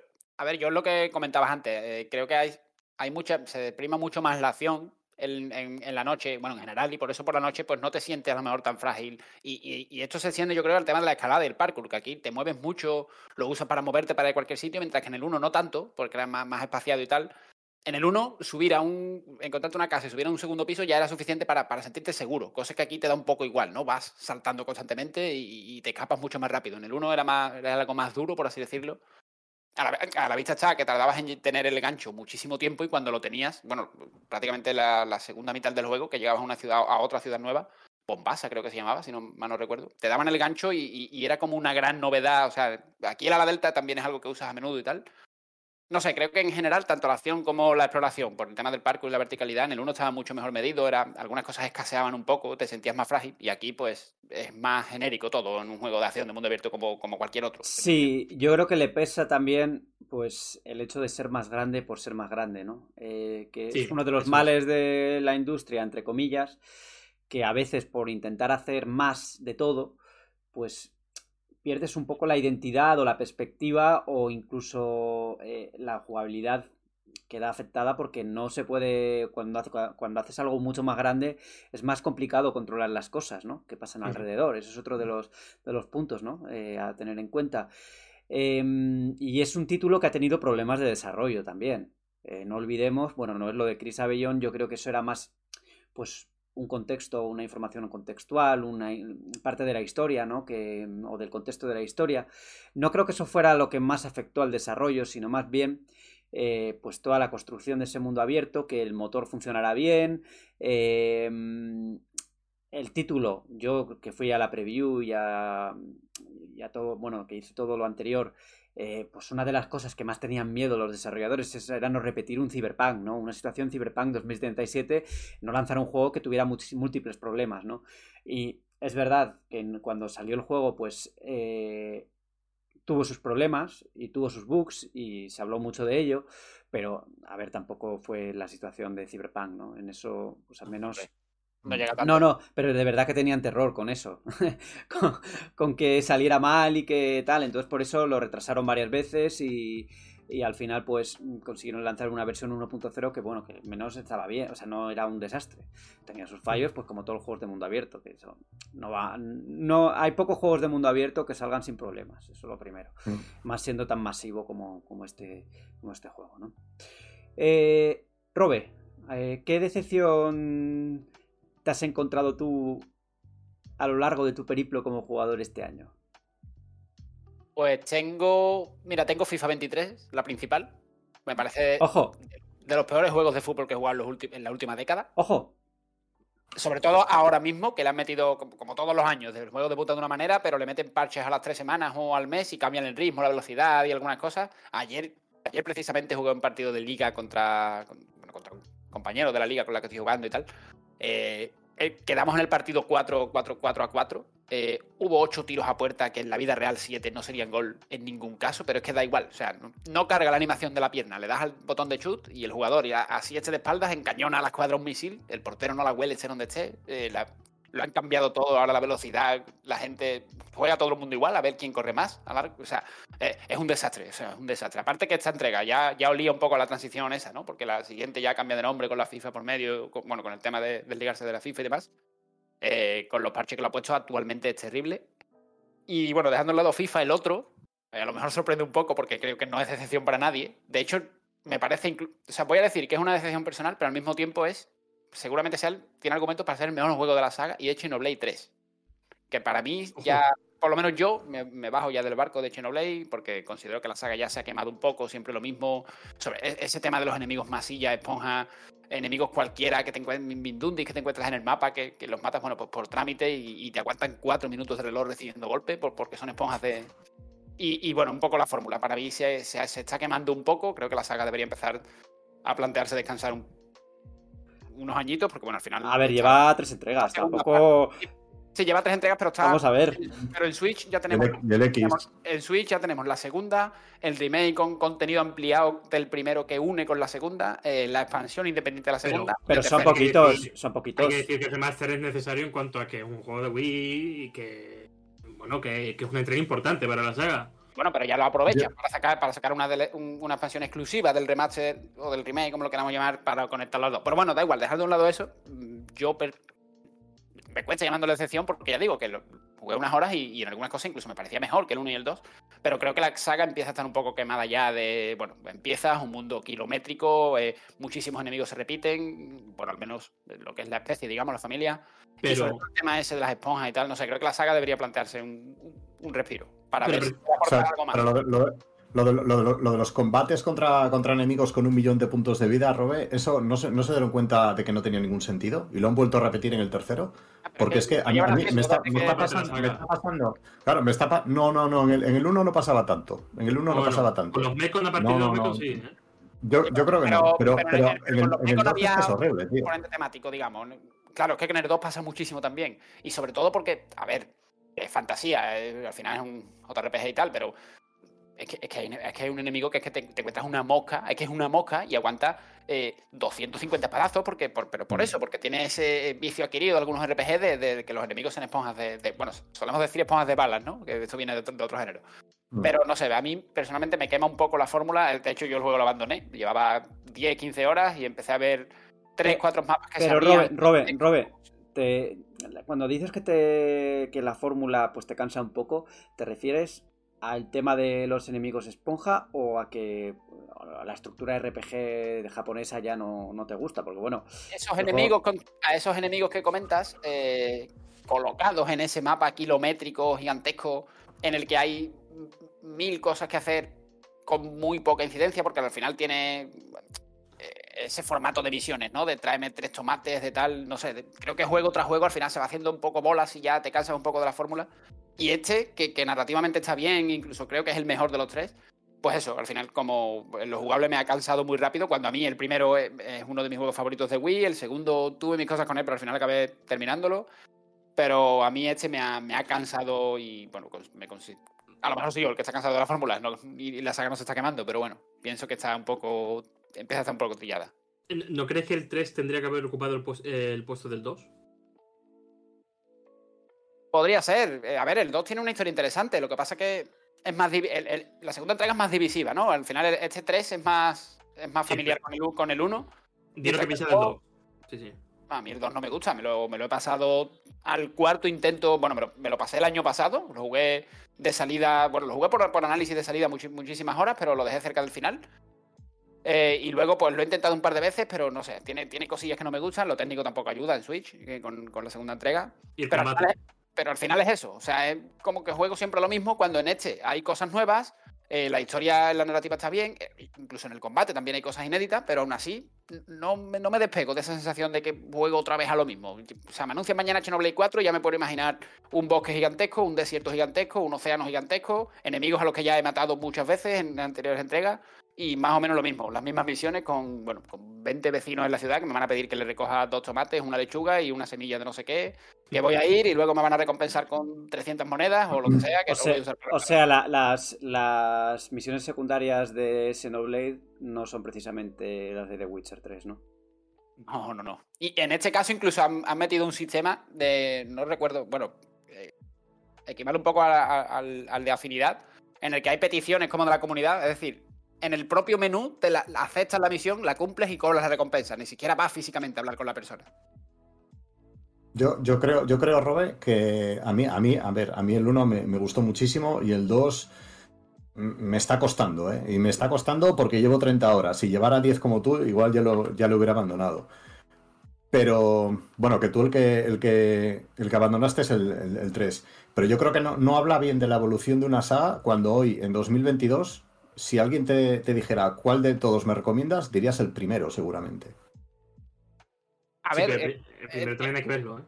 esto, esto, esto es un tema, porque mucha gente dice... el pri- el primero gente te dice el Switch. primero, a, pesar de que el, el tercero y el segundo han mejorado cosas con respecto al primero, pero sí, mucha gente te sigue diciendo el primero, cuando seguramente no tenga mejor historia que el 3. Ya, Eh, pero Robe, ahí, ahí entra, yo creo que ahí el tema, el problema de eso es que a veces terminas idealizando las cosas, ¿no? Y igual muchas Sí. personas que dicen yo prefiero el primero es porque fue el primero el, eh, el primero el, el que jugó en su día y se le ha este quedado ahí, ¿no? A mí en este caso, Borja, perdona, me pasa, me pasa el efecto sorpresa que temo y temo vivo con miedo de que me pase con Breath of the Wild con, con la secuela. O sea, es el efecto sorpresa. Al final el efecto sorpresa de que llega el primero en 2007, creo que es. No recuerdo el año, creo que 2007 aproximadamente. Y, y llegas y te pone un escenario enorme con una escala sin precedentes que tú, que tú flipas cuando lo ves. Pero claro, al final, ves en el primero una jungla enorme, un océano enorme, un desierto enorme. Claro, y, vuelves a verlo en el segundo, vuelves a verlo en el tercero, pues eh, es un poco el miedo que tengo con la secuela de Breath of the Wild. Pero luego, pero luego, joder, luego llevas jugando a Miyazaki mil años con la misma fórmula de Dark Souls y con sus cambios. Miyazaki. Ajá. No me extrañaría que diseñara él a mano en una pizarra el interior de cada castillo. O sea, no, no me va a poner el mismo desierto tres veces entre juegos. Esto es troleo, esto es troleo, pero bueno, en parte no. O sea, sí, pero no. Que bueno, Pero tú has empezado el Den Ring. eh, joder, es un poco. Bueno, lo he, lo he encendido, sí. Y he jugado 10 minutos y lo he quitado. No, no llegando al santuario donde despierta, ¿eh? Sí, he despertado, creo. Sí, sí, sí, sí, sí. Creo. Ha habido un enemigo que he luchado contra él así y como que he despertado luego. Ah, bueno. Pero bueno, eh, Un avance, un avance. No, el Elden Ring no ha sido mi decepción, ¿eh? Esto tampoco te lo digo. Oye, Robe, aquí Sí. vamos a decirlo ya en directo, las caretas han caído. Después de un Ah. programa Sí. en, la que, en el que, bueno, Alejandro ha salido escaldado, en parte también por tus opiniones, vengo a descubrir, mm, se nos comunica que resulta que la tortilla, la tortilla dado la vuelta y que ahora de repente tu opinión ha cambiado. ¿Qué está pasando? Pues sí. no- bueno, no digo que me cuesta porque no pasa nada por reconocer las cosas. No voy a llevar razón siempre, la suelo llevar, pero no hoy. Pero sí, sí, me he, puesto, me he puesto la gorra, me he puesto la gorra y sí, llevo 20 horas. a- No he avanzado casi nada en la historia y aún así estoy enganchado, llevo 20 horas a Pokémon, que van a ser, och- que van a ser seguramente 80. He Uf. empezado a aceptar lo técnico, no- que, que es una basura lo técnico, ¿eh? No, no, tampoco te venga arriba, Alejandro, sigue siendo una basura. Pero bueno, Lo que he dicho el primer momento. pero bueno, eh, sí, al ver el juego no, no va a ser mi Pokémon favorito, pero sí es un Pokémon que con respecto a los de los últimos años me parece bastante mejor. Y bueno, eso ya lo, ya lo comentó Alejandro. Yo estaba más o menos de acuerdo, pero tampoco fui muy activista con esto porque no, no quería que, que el chaval se viniese demasiado arriba. Pero sí que es verdad que el tema de completar la Pokédex y la exploración, sorprendentemente, yo que soy un abre cuevas y asalta cofres, o sea, al revés, abre cofres y asalta cuevas, pues mira, no hay muchas, pero hay más cuevas que en cualquier otro Pokémon que haya visto, incluso algún cofre hay, aunque en esta ocasión luchamos con él. Y tiene dimensiones, porque el otro día te quejabas de que había, pues no había pisos en, los, en las cuevas, que no sé qué, que no sé cuántos. Pi- Pisos, pisos hay lo justo. O sea, al final es lo que es. Pero sí que es verdad, no, pero sí que es verdad que coge un poco los, mundos, eh, los mapas abiertos de Arceus y o el área silvestre, que bueno, el área silvestre al final es una broma, pero, pero está bien. O sea, tiene un mundo grande, el, tema de que no te pone barreras. Mismamente yo no he avanzado apenas en la historia, sin embargo ya puedo escalar, nadar y volar, que es algo que en teoría deberías de tardar más en hacerlo. O sea, pu- yo puedo explorar el mismo. Es la primera vez que lo ves en un juego, ¿no, Pedro? Se puede escalar. Joder, Una No, cosa tremenda. No, pero, pero ya en serio, no, el, jue- el juego está bien. O sea, me, me- parece que el juego está bien, que completar la Pokédex así a nivel, bueno, pues un mundo abierto explorando, encontrándote a, a todos los monstruos y tal. Eh, está bien, es divertido, es divertido, me tiene enganchado. Aplica, aplica la- Hay aplica el aprendizaje de estos años, ¿no, hay Robert? que reconocer la cosa. A ver, ahora la, la cuestión va a ser qué, qué nos van a decir la, la- la siguiente edición, que no sé si será en 2023 o ya en 2024. Pero, Sí. a No, ver, sigue teniendo sus cosas, ¿eh? El juego sigue, sigue teniendo muchísimas cosas a nivel de facilidades que te dan y demás que, que- que para mí le restan valor. a Sigue otras. siendo un juego de 6,5 de 10. Sí, de ¿no? 6,5 no, de 6,5 Sí, hombre, sí, sí, sí. Hombre, no, totalmente, totalmente. Yo, Muy poco, muy poco. Yo quiero eh, compartir una cita que recibí 48 horas después del Mercopo que grabamos la semana pasada. Abro comillas. Le sienta bien esta libertad para ver qué orden llevas o cómo mejoras para llegar a sitios. Y sí, hay cuevas y cosas, o, cosas en esquinas o llegando de tal forma. Mismamente en la ciudad, vi una escalera de mando de una casa a lo Dragway 11 y pensé, es de adorno seguro. Y no, hay una MT en los tejados plataformeando. Le sienta bien si es open world. Cierro comillas. Eso es Roberto Pineda cuando 48 horas después de grabar el programa, se rindió a los pies de Pokémon Escarlata como una buena generación de, y un buena, una buena evolución de la fórmula Pokémon. Por tanto, Alejandro lleva razón. Así que todos los haters de los comentarios, un saludo desde aquí. Pero yo sigo siendo hater, ¿eh? A pesar de que solo he jugado dos horas, no he avanzado absolutamente nada desde que hicimos el Very Podcast. Pero es que yo tengo una buena razón. Ya sabéis cuál, ¿no? Jugas Legacy. Con No. Elden Ring. No, no, lo dejo para luego, para el que estamos jugando. Lo dejo aquí en la incógnita. Ah. Uf. Yo, por cierto, por último, me gustaría apuntillar que, bueno, yo no sabía esto, de que se podía traer mensajes de, sacados de, otro, de otros sitios y tal. Solo decirme que me lo apunto, porque seguro que hay repertorio para que yo vaya tomando. Es que, es que- es que ha, sido, ha matrícula, sido un yo golpe muy bajo. Ha, si- ha sido muy ruin. Yo apunto, yo, apunto, yo apunto matrícula, que Alejandro tiene por ahí sus cosas. Y si no, me las invento. Oh, oh. ¿Qué os parece si voy yo con mi decepción de este año? Ya que... Dame una pista. No, pero no, no puedo dar pistas, os lo voy a decir directamente. Ah, bueno, joder. eh, para darle un poco de magia. No, No. gusta la de la pista, ¿eh? Es decepción en parte, pero bueno, voy a decir a Plague Tale Requiem. Que ya Ah, me, lo termi- ya me lo he terminado. Ya me lo terminé el fin de semana. Eh, me parece un juego que construye sobre las mismas bases, pero construye sobre las mismas bases de una forma mm, demasiado conservador. Y en lo que intenta cambiar, que es ampliando los escenarios y tal, creo que no le hace mucho bien, porque realmente no, no importa mucho ir por un lado o por el otro, ¿no? Si sigues teniendo que hacer lo mismo exactamente. Y ha llegado un punto en el que es un juego que está tan alargado, o sea, está tan alargado a lo largo de, bueno, de todo, me ha durado no sé cuántas horas, pero que son 10 17 capítulos en total, que ya llega un punto en el que, vale, ahora ya sé que voy a tener una sección de ratas, y luego un momento de relajación que voy a estar contemplando un escenario, y luego otra vez soldados. Y además, la parte final, con las oleadas de enemigos, me ha parecido tan mala, que he dicho, mira, me voy a bajar el nivel a narrativa solo para no aguantar esto. Porque era oleadas de enemigos que venían con que sean madura, que si no sé qué, que si no sé cuántos. No sé, me ha parecido muy, muy flojo esa parte. Lo que sí que le voy a defender, y es que he visto aquí comentarios en redes sociales y tal, es que a mí el, final sí que me ha gustado.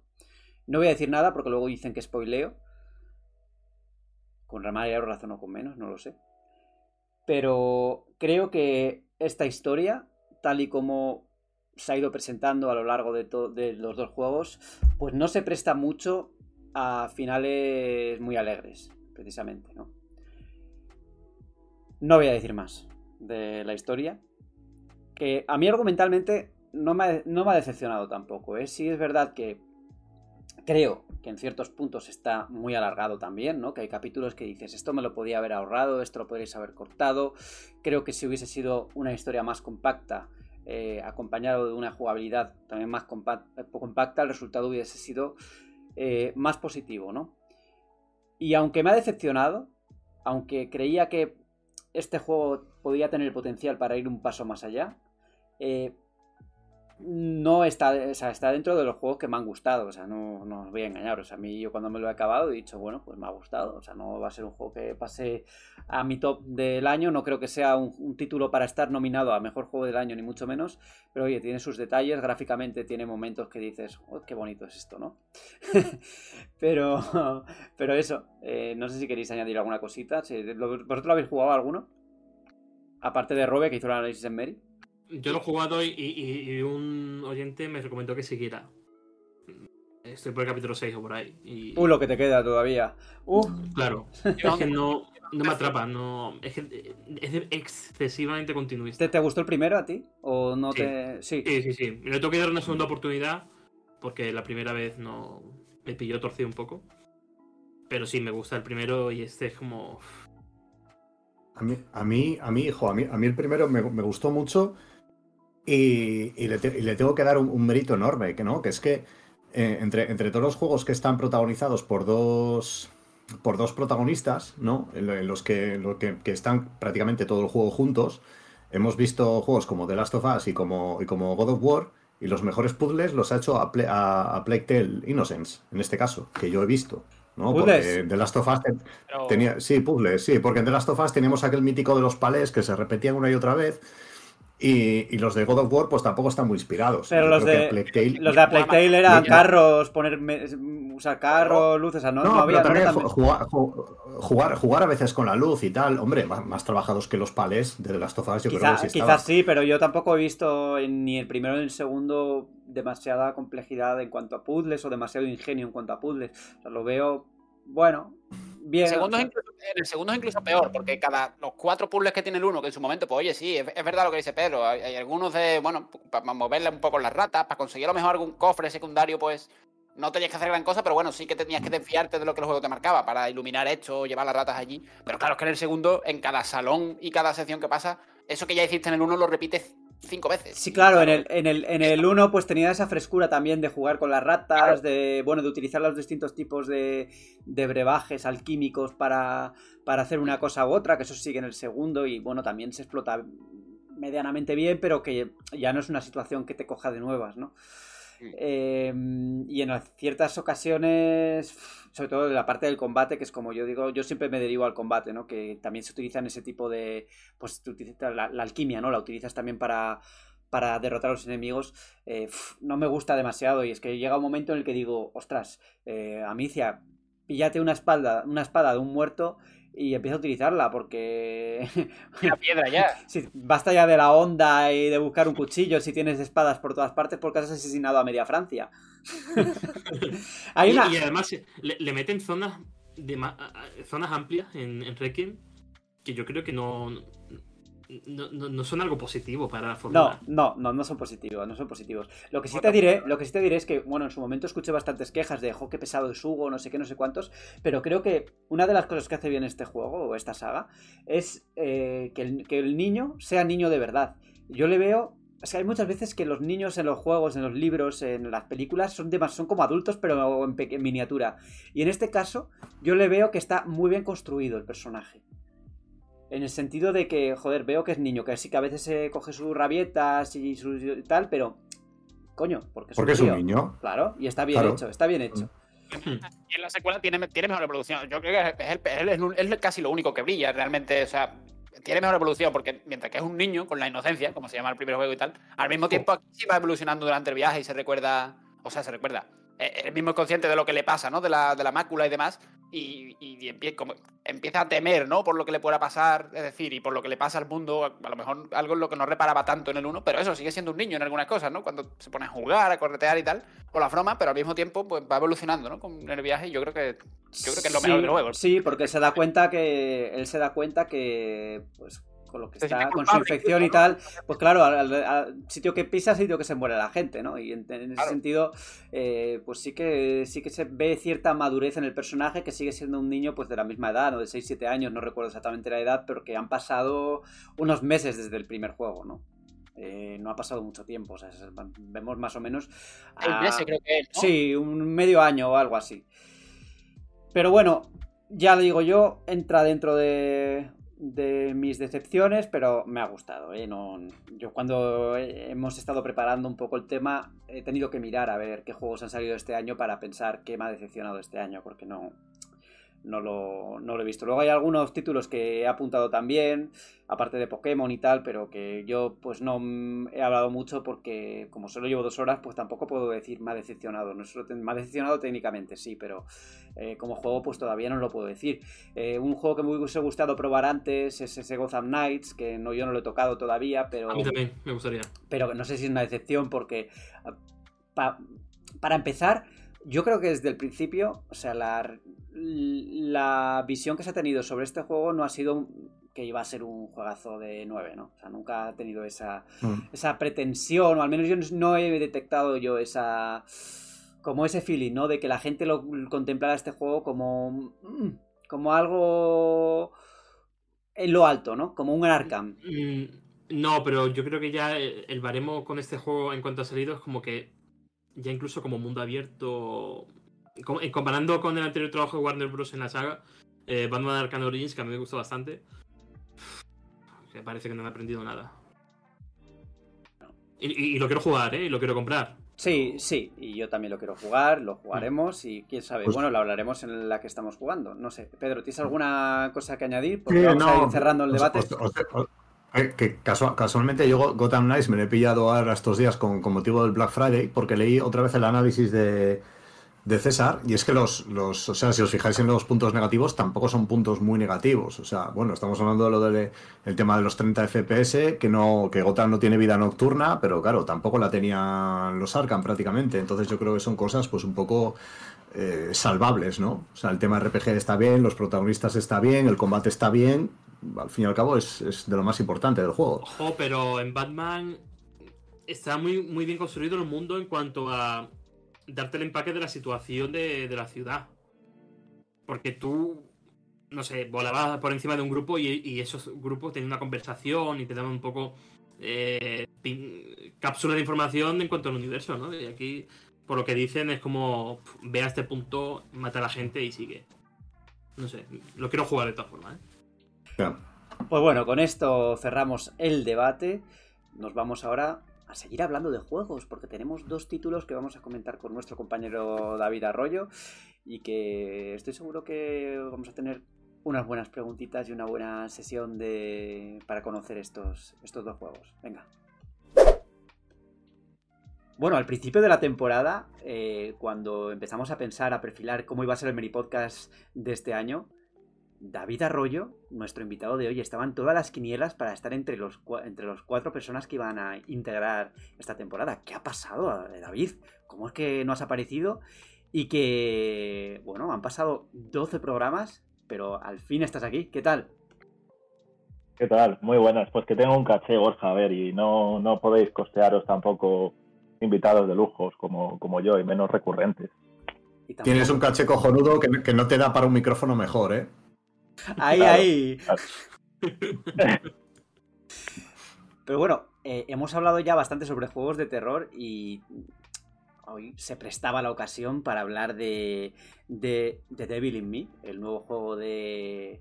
eh, The Pictures Anthology, ¿no? Es la, la- esto. Yo es que, yo es que a esta, a esta saga. The Dark, Sí, sí, yo- The Dark Pictures, eso es, eso con es. propiedad. Con propiedad. Yo esta saga jugué los dos primeros, hasta Little Hope, y luego ya pues, le he perdido la pista bastante, porque están sacando juegos, había visto más juegos de, de, de Dark Pictures que de Senran Kagura, y eso ya es decir. Sí, mira, antes hablando con, con cierto edi- editor jefe que tenemos aquí todos, un tipo así eh, fornido, apuesto, que trabaja en una taberna, que es fan de Zelda y tal, estábamos hablando de otra cosa y ha salido el tema del análisis de, de esto, de, de Devil in Me, y se ha, se ha referido a él como eh, la saga esa, en plan, sé lo que hicisteis, que saca juego cada dos meses y que parece el expediente Warren de los videojuegos. ¿Y es mentira? ha sido, O sea, es un poco verdad, ¿no?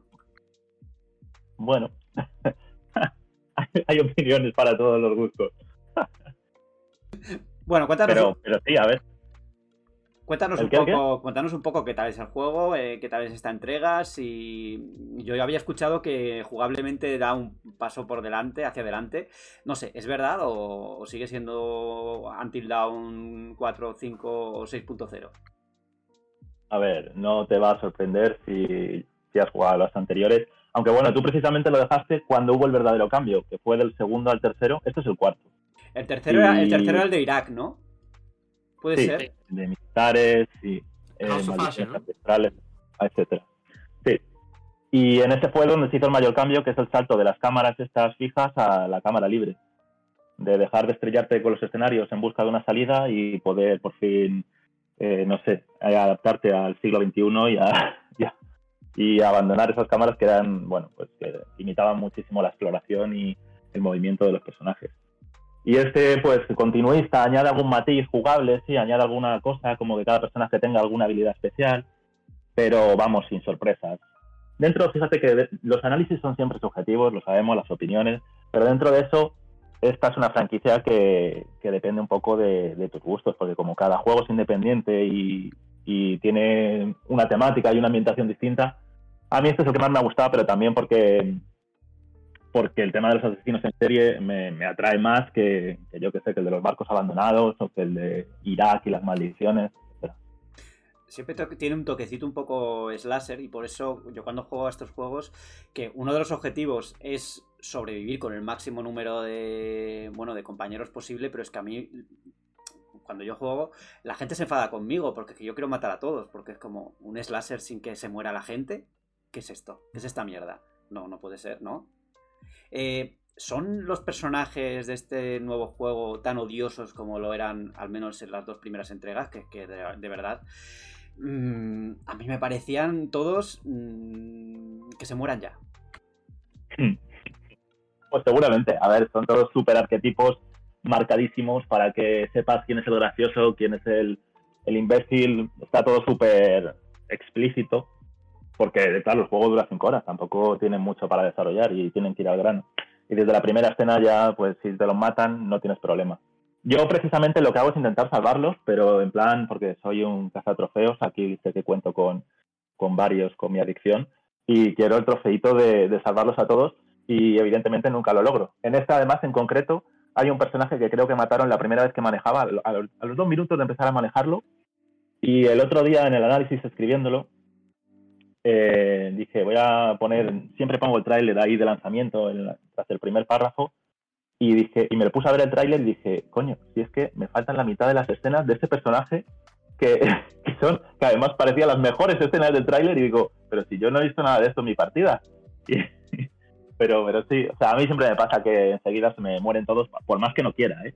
No hace falta que, que lo hagas aposta. Y bueno, sobre todo en los juegos, en los primeros juegos, me parece que cuando jugabas con gente, a veces era muy injusto, porque te podía pasar que te equivocabas tú en un Quick Time Event y resulta que se moría el personaje de otro.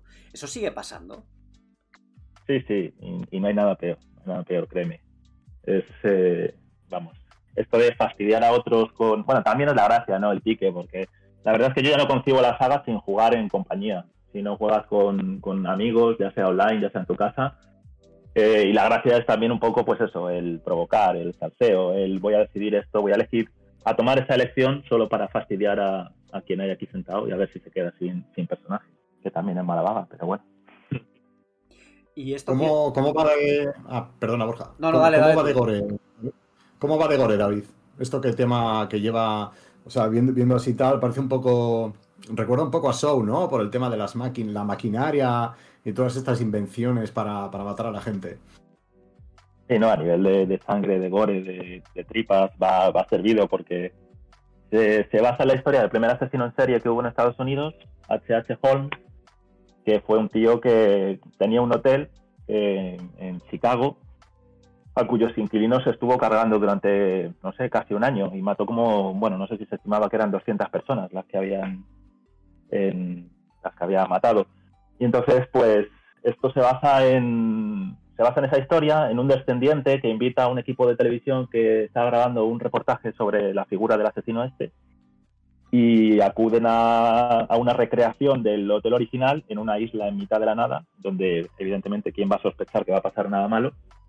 Y, y allí, pues nada, todos son trampas mortales y sí, sí, sí. eh, quemar a gente viva, eh, atravesarla, cortarla, eh, es bastante gore, bastante explícito y además va bien servido también de, de sustos, que es algo que se achacó a la tercera entrega, que los había perdido un poco en pos de la tensión.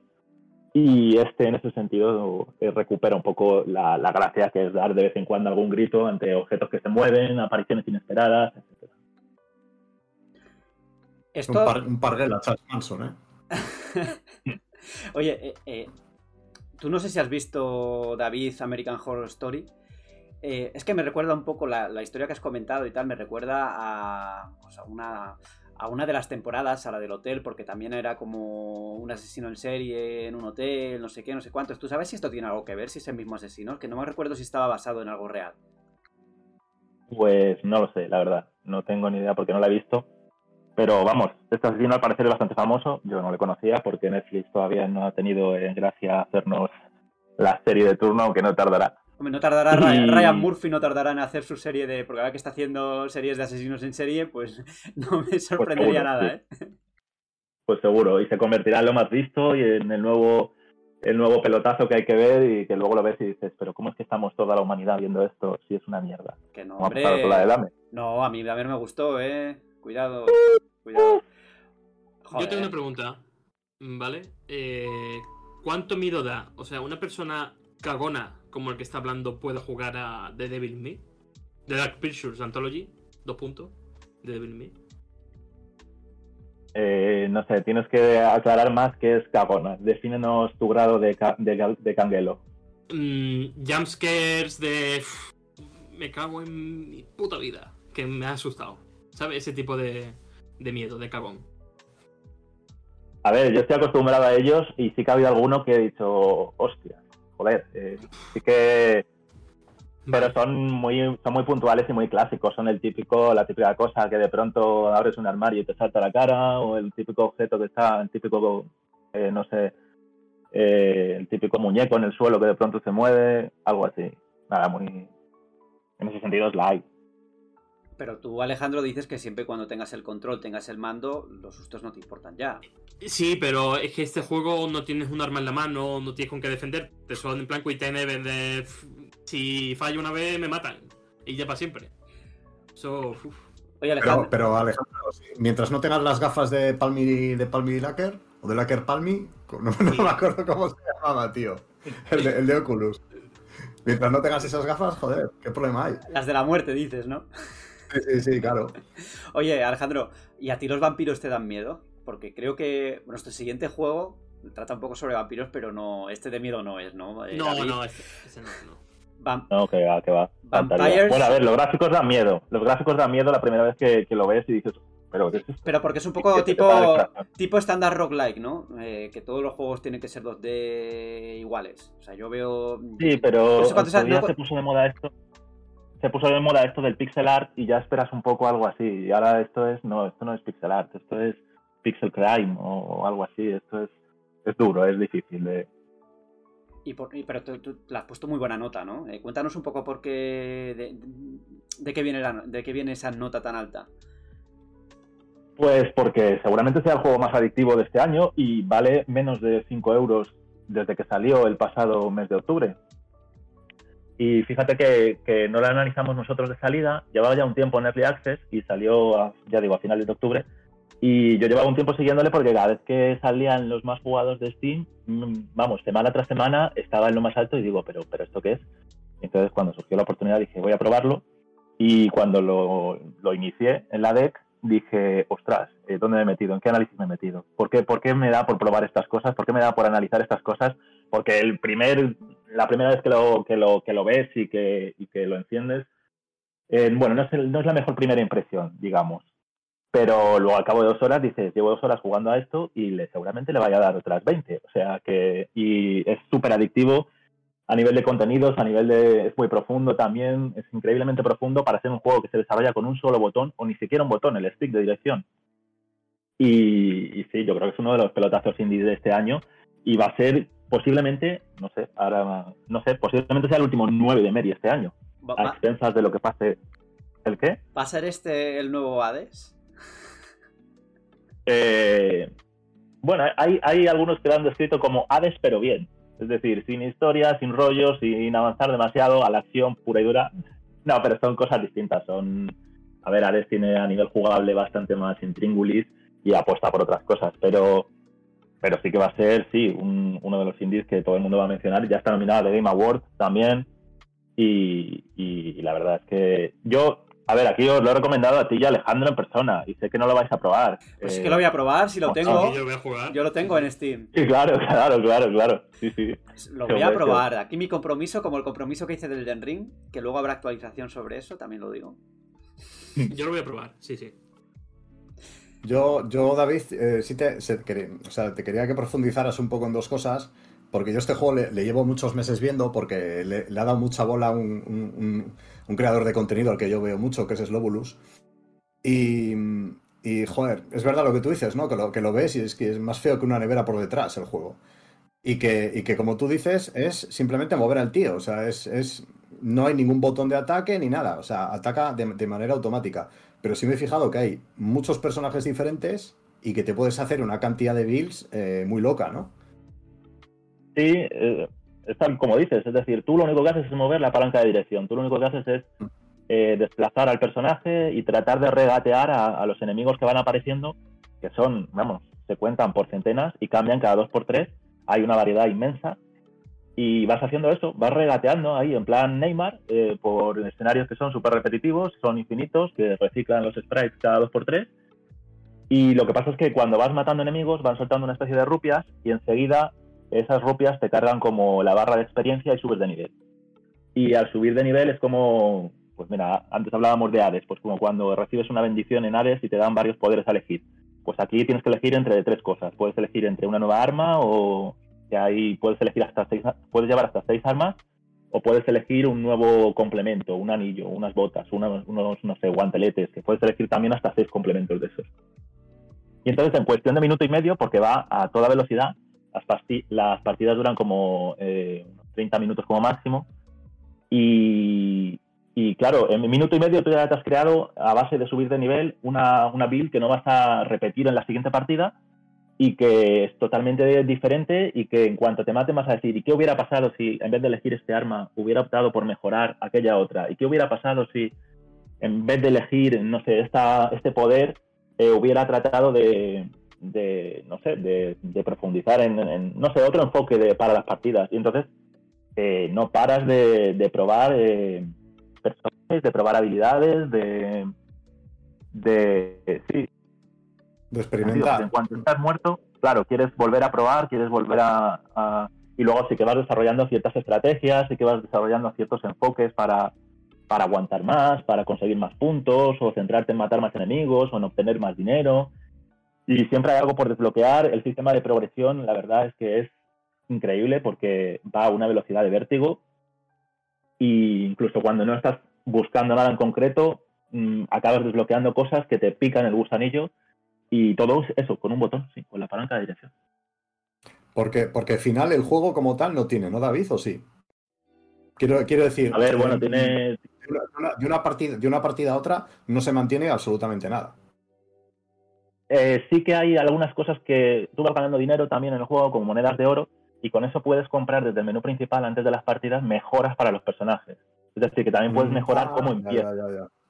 Mm. Pero para, para, por ejemplo, para mejorar eso también tienes que desbloquear eso. Es decir, tú al empezar el juego por primera vez, el menú es iniciar partida. Y luego, según vas jugando, hay bestiario, hay estadísticas, hay, hay como millones de categorías, hay modos de dificultad, puedes probar a que solo te dejen con un arma, a ver hasta qué ronda llegas con eso, puedes subir, no sé, el número de enemigos, puedes subir...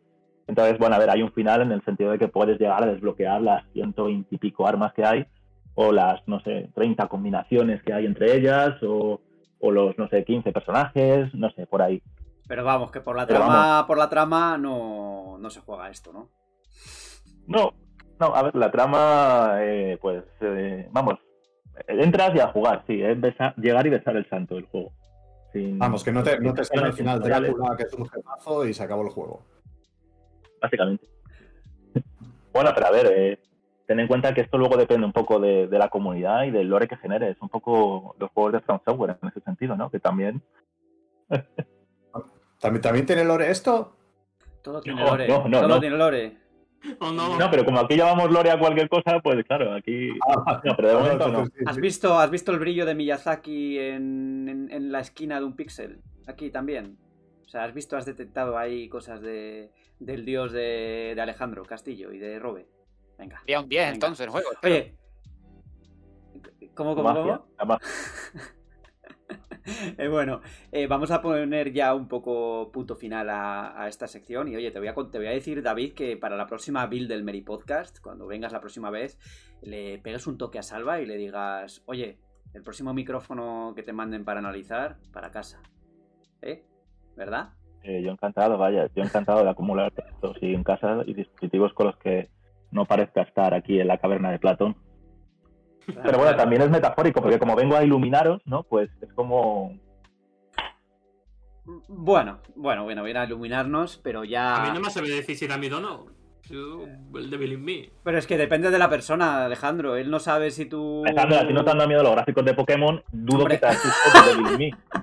Es que te, te la estoy dejando votando, macho. Joder. Menos, menos mal que antes de irte ya me ha soltado. En fin, David, muchas gracias por pasarte y seguro que nos, vemos, que nos escuchamos eh, próximamente en algún otro programa. Ya veremos con qué análisis nos vienes. Y nosotros, pues, venga, eh, David, adiós, adiós. Un abrazo a todos, chicos. Y nosotros nos vamos a hablar de qué? Por supuesto, de Star Wars en la sección de Meri Plus, ya sabéis, la Alta República.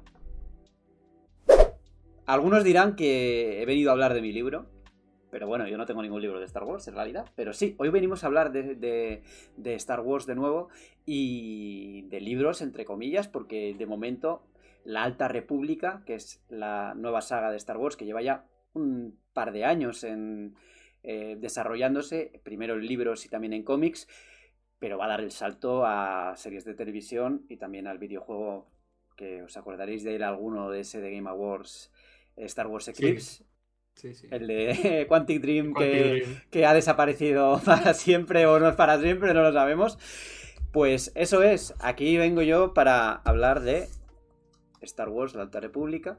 Es un poco como Marvel, en el sentido de que también hay fases. O sea, como primero fue la primera fase eh, que está marcado en una época temporal y luego la segunda que está, que está ambientado antes incluso, para que sepáis, porque la pregunta de, esta sección, o bueno, de, esta, de este tema era ¿qué es la Alta República? ¿no? ¿Qué es la Alta República? Pues la Alta República es una época de Star Wars que es como unos cientos de años antes de, de lo que conocemos, de la saga Skywalker, de todo esto, ¿no? O sea, llega más o menos hasta la amenaza fantasma, que es cuando ya se ha corrompido y ya está en decadencia total. ¿Eso qué significa? Pues significa que la mayoría de personajes son nuevos porque no han nacido. Tenemos. Hay dos personajes así más o menos eh, que están en la saga Skywalker, por así decirlo. Uno es eh, el maestro Yoda. Porque, bueno, como este es más viejo que Metusalén y tiene mil años de vida, pues, pues ahí está. Y luego, pues, no sé si vosotros lo, lo sonará de algo, el maestro sin V. ¿Te suena de algo, Alejandro? No, no, no tengo placer. ¿A vosotros? ¿No? ¿Para nada? A mí no, la verdad. Pues sabed que salía en Obi-Wan Kenobi. Sí, sí, la serie de Star Wars Obi-Wan Kenobi era uno, uno, de los maestros que estaba en Formol, muerto en Formol. Ah, claro, claro, es que allí sale claro. Pero vamos, salía en Clone Wars. En Clone Wars, en la serie de animación, pues era un personaje recurrente, un señor anciano, ya muy anciano, tal, tal. Me parece una saga súper interesante porque en lugar de. Ya estamos. Mucha gente está cansado de que si Sith, de que si Jedi, no sé qué, no sé cuántos. En esta época, que es como la época de esplendor de la República, la época en la que, bueno, los Jedi van vestidos como de dorado. O sea, es como todo de esplendor, todo luz, no sé qué, no sé cuántos, pero bueno. Hay unos enemigos que se llaman los Nihil, que son los nuevos malos de Star Wars, que son bastante interesantes porque son una especie de piratas espaciales que hacen actos terroristas, provocan actos terroristas en la galaxia. Entonces ya está empezando pues un poco a, a ver oscuridad, ¿no? Es como... A mí me hizo gracia porque esto lo anunciaron como es una época de luz, una época de esplendor, pero luego resulta que, joder, la galaxia estaba cayéndose a pedazos poco a poco. Y yo creo que la gente va a empezar a interesarse por esto cuando empiecen a salir, evidentemente, las series de televisión y, los juegos y todo esto alrededor, porque claro, las novelas un poco son, las lee mucha gente, pero es como los frikis de Star Wars, no sé, yo. Mm, gente como yo. A la otra gente tú le preguntas qué es la República y yo, pues, pues, pues no sé, mm, ¿qué va a ser eso? Mm, a mí me interesa sobre todo el juego de, aparte de, bueno, en primer lugar el juego de, de Quantic Dream. De Quantic Dream, que no me salía, de los creadores de Detroit Become Human, de Heavy Rain y tal. Porque yo creo que no se, no se sabe apenas nada, ¿eh? O sea, de este juego se sabe el tráiler que vimos, que era falso. Ahora, bueno, era una cinemática y ya está. Pero yo creo que ya se va a empezar a ver ese momento en el que la Alta República empieza a convertirse en la Vieja República, en la, en la República esta que conocemos de, de las películas, ¿no? cambio. sí, sí, sí. Lo mismo con la serie, ¿no? La serie de Acolyte que sale en principio en 2024 y ha empezado el rodaje o va a empezar en breve. Sí, hay que esperar, hay que esperar. Es un thriller de misterio en el que, va a estar protagonizada por una ex Padawan pues removiendo ciertos crímenes. Y ahí pues se habla de que igual, esto ya rumor, ¿eh? no, no, es verdad, de que igual es la historia de Dark Plagueis, del maestro de Palpatine y todo este rollo. Veremos. Eh, tengo una pregunta para ti. ¿Cuándo nace esta parte del universo? ¿Cuándo nace? ¿Año, ¿Hace cuántos años dices o cómo? Sí, sí. ¿Cuándo se empezó a, tejer eh, la Alta República? Ah, los libros dices. Sí, sí, sí. ¿Cuándo, nace?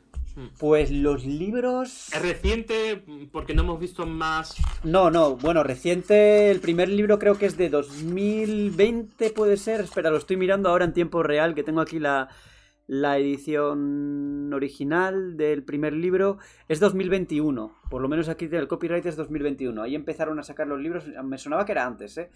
Pero han sacado ya buen número de material, ¿eh? O sea, ya se está construyendo, o sea, todo está tejido, muy bien tejido además.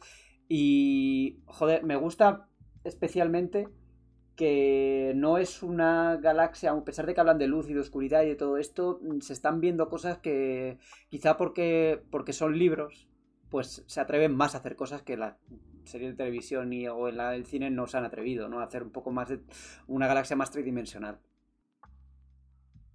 Sí, pero bueno, que, que es normal que no hayamos visto un salto a otros medios Ah, eh, claro, esto se está, esto está, esto se está haciendo a fuego lento y primero han construido todo el contexto, los personajes principales, eh, qué pasa, qué pasa, quiénes son los, malos, quiénes son los buenos. aparte de esos terroristas que has comentado, puede ser que sigan construyendo el mundo y aparezcan más amenazas que, quieren formar a, esa transición, ¿no? Hacia sí, sí. A ver, yo, yo la verdad es que todavía estoy en ello. Me falta de la primera fase me faltan dos libros por terminar. Y luego ya de la segunda fase que se estrena en breve, eh, no he visto no, no, he visto ni he leído nada, no quiero saberlo. O sea, sé que se ambientan antes de. antes de. antes de todo esto. O sea, es como va al pasado. Eh, lo que no se ha visto son, pues, Sith y todo esto. De, o sea, se supone. Esto entra dentro de lo que.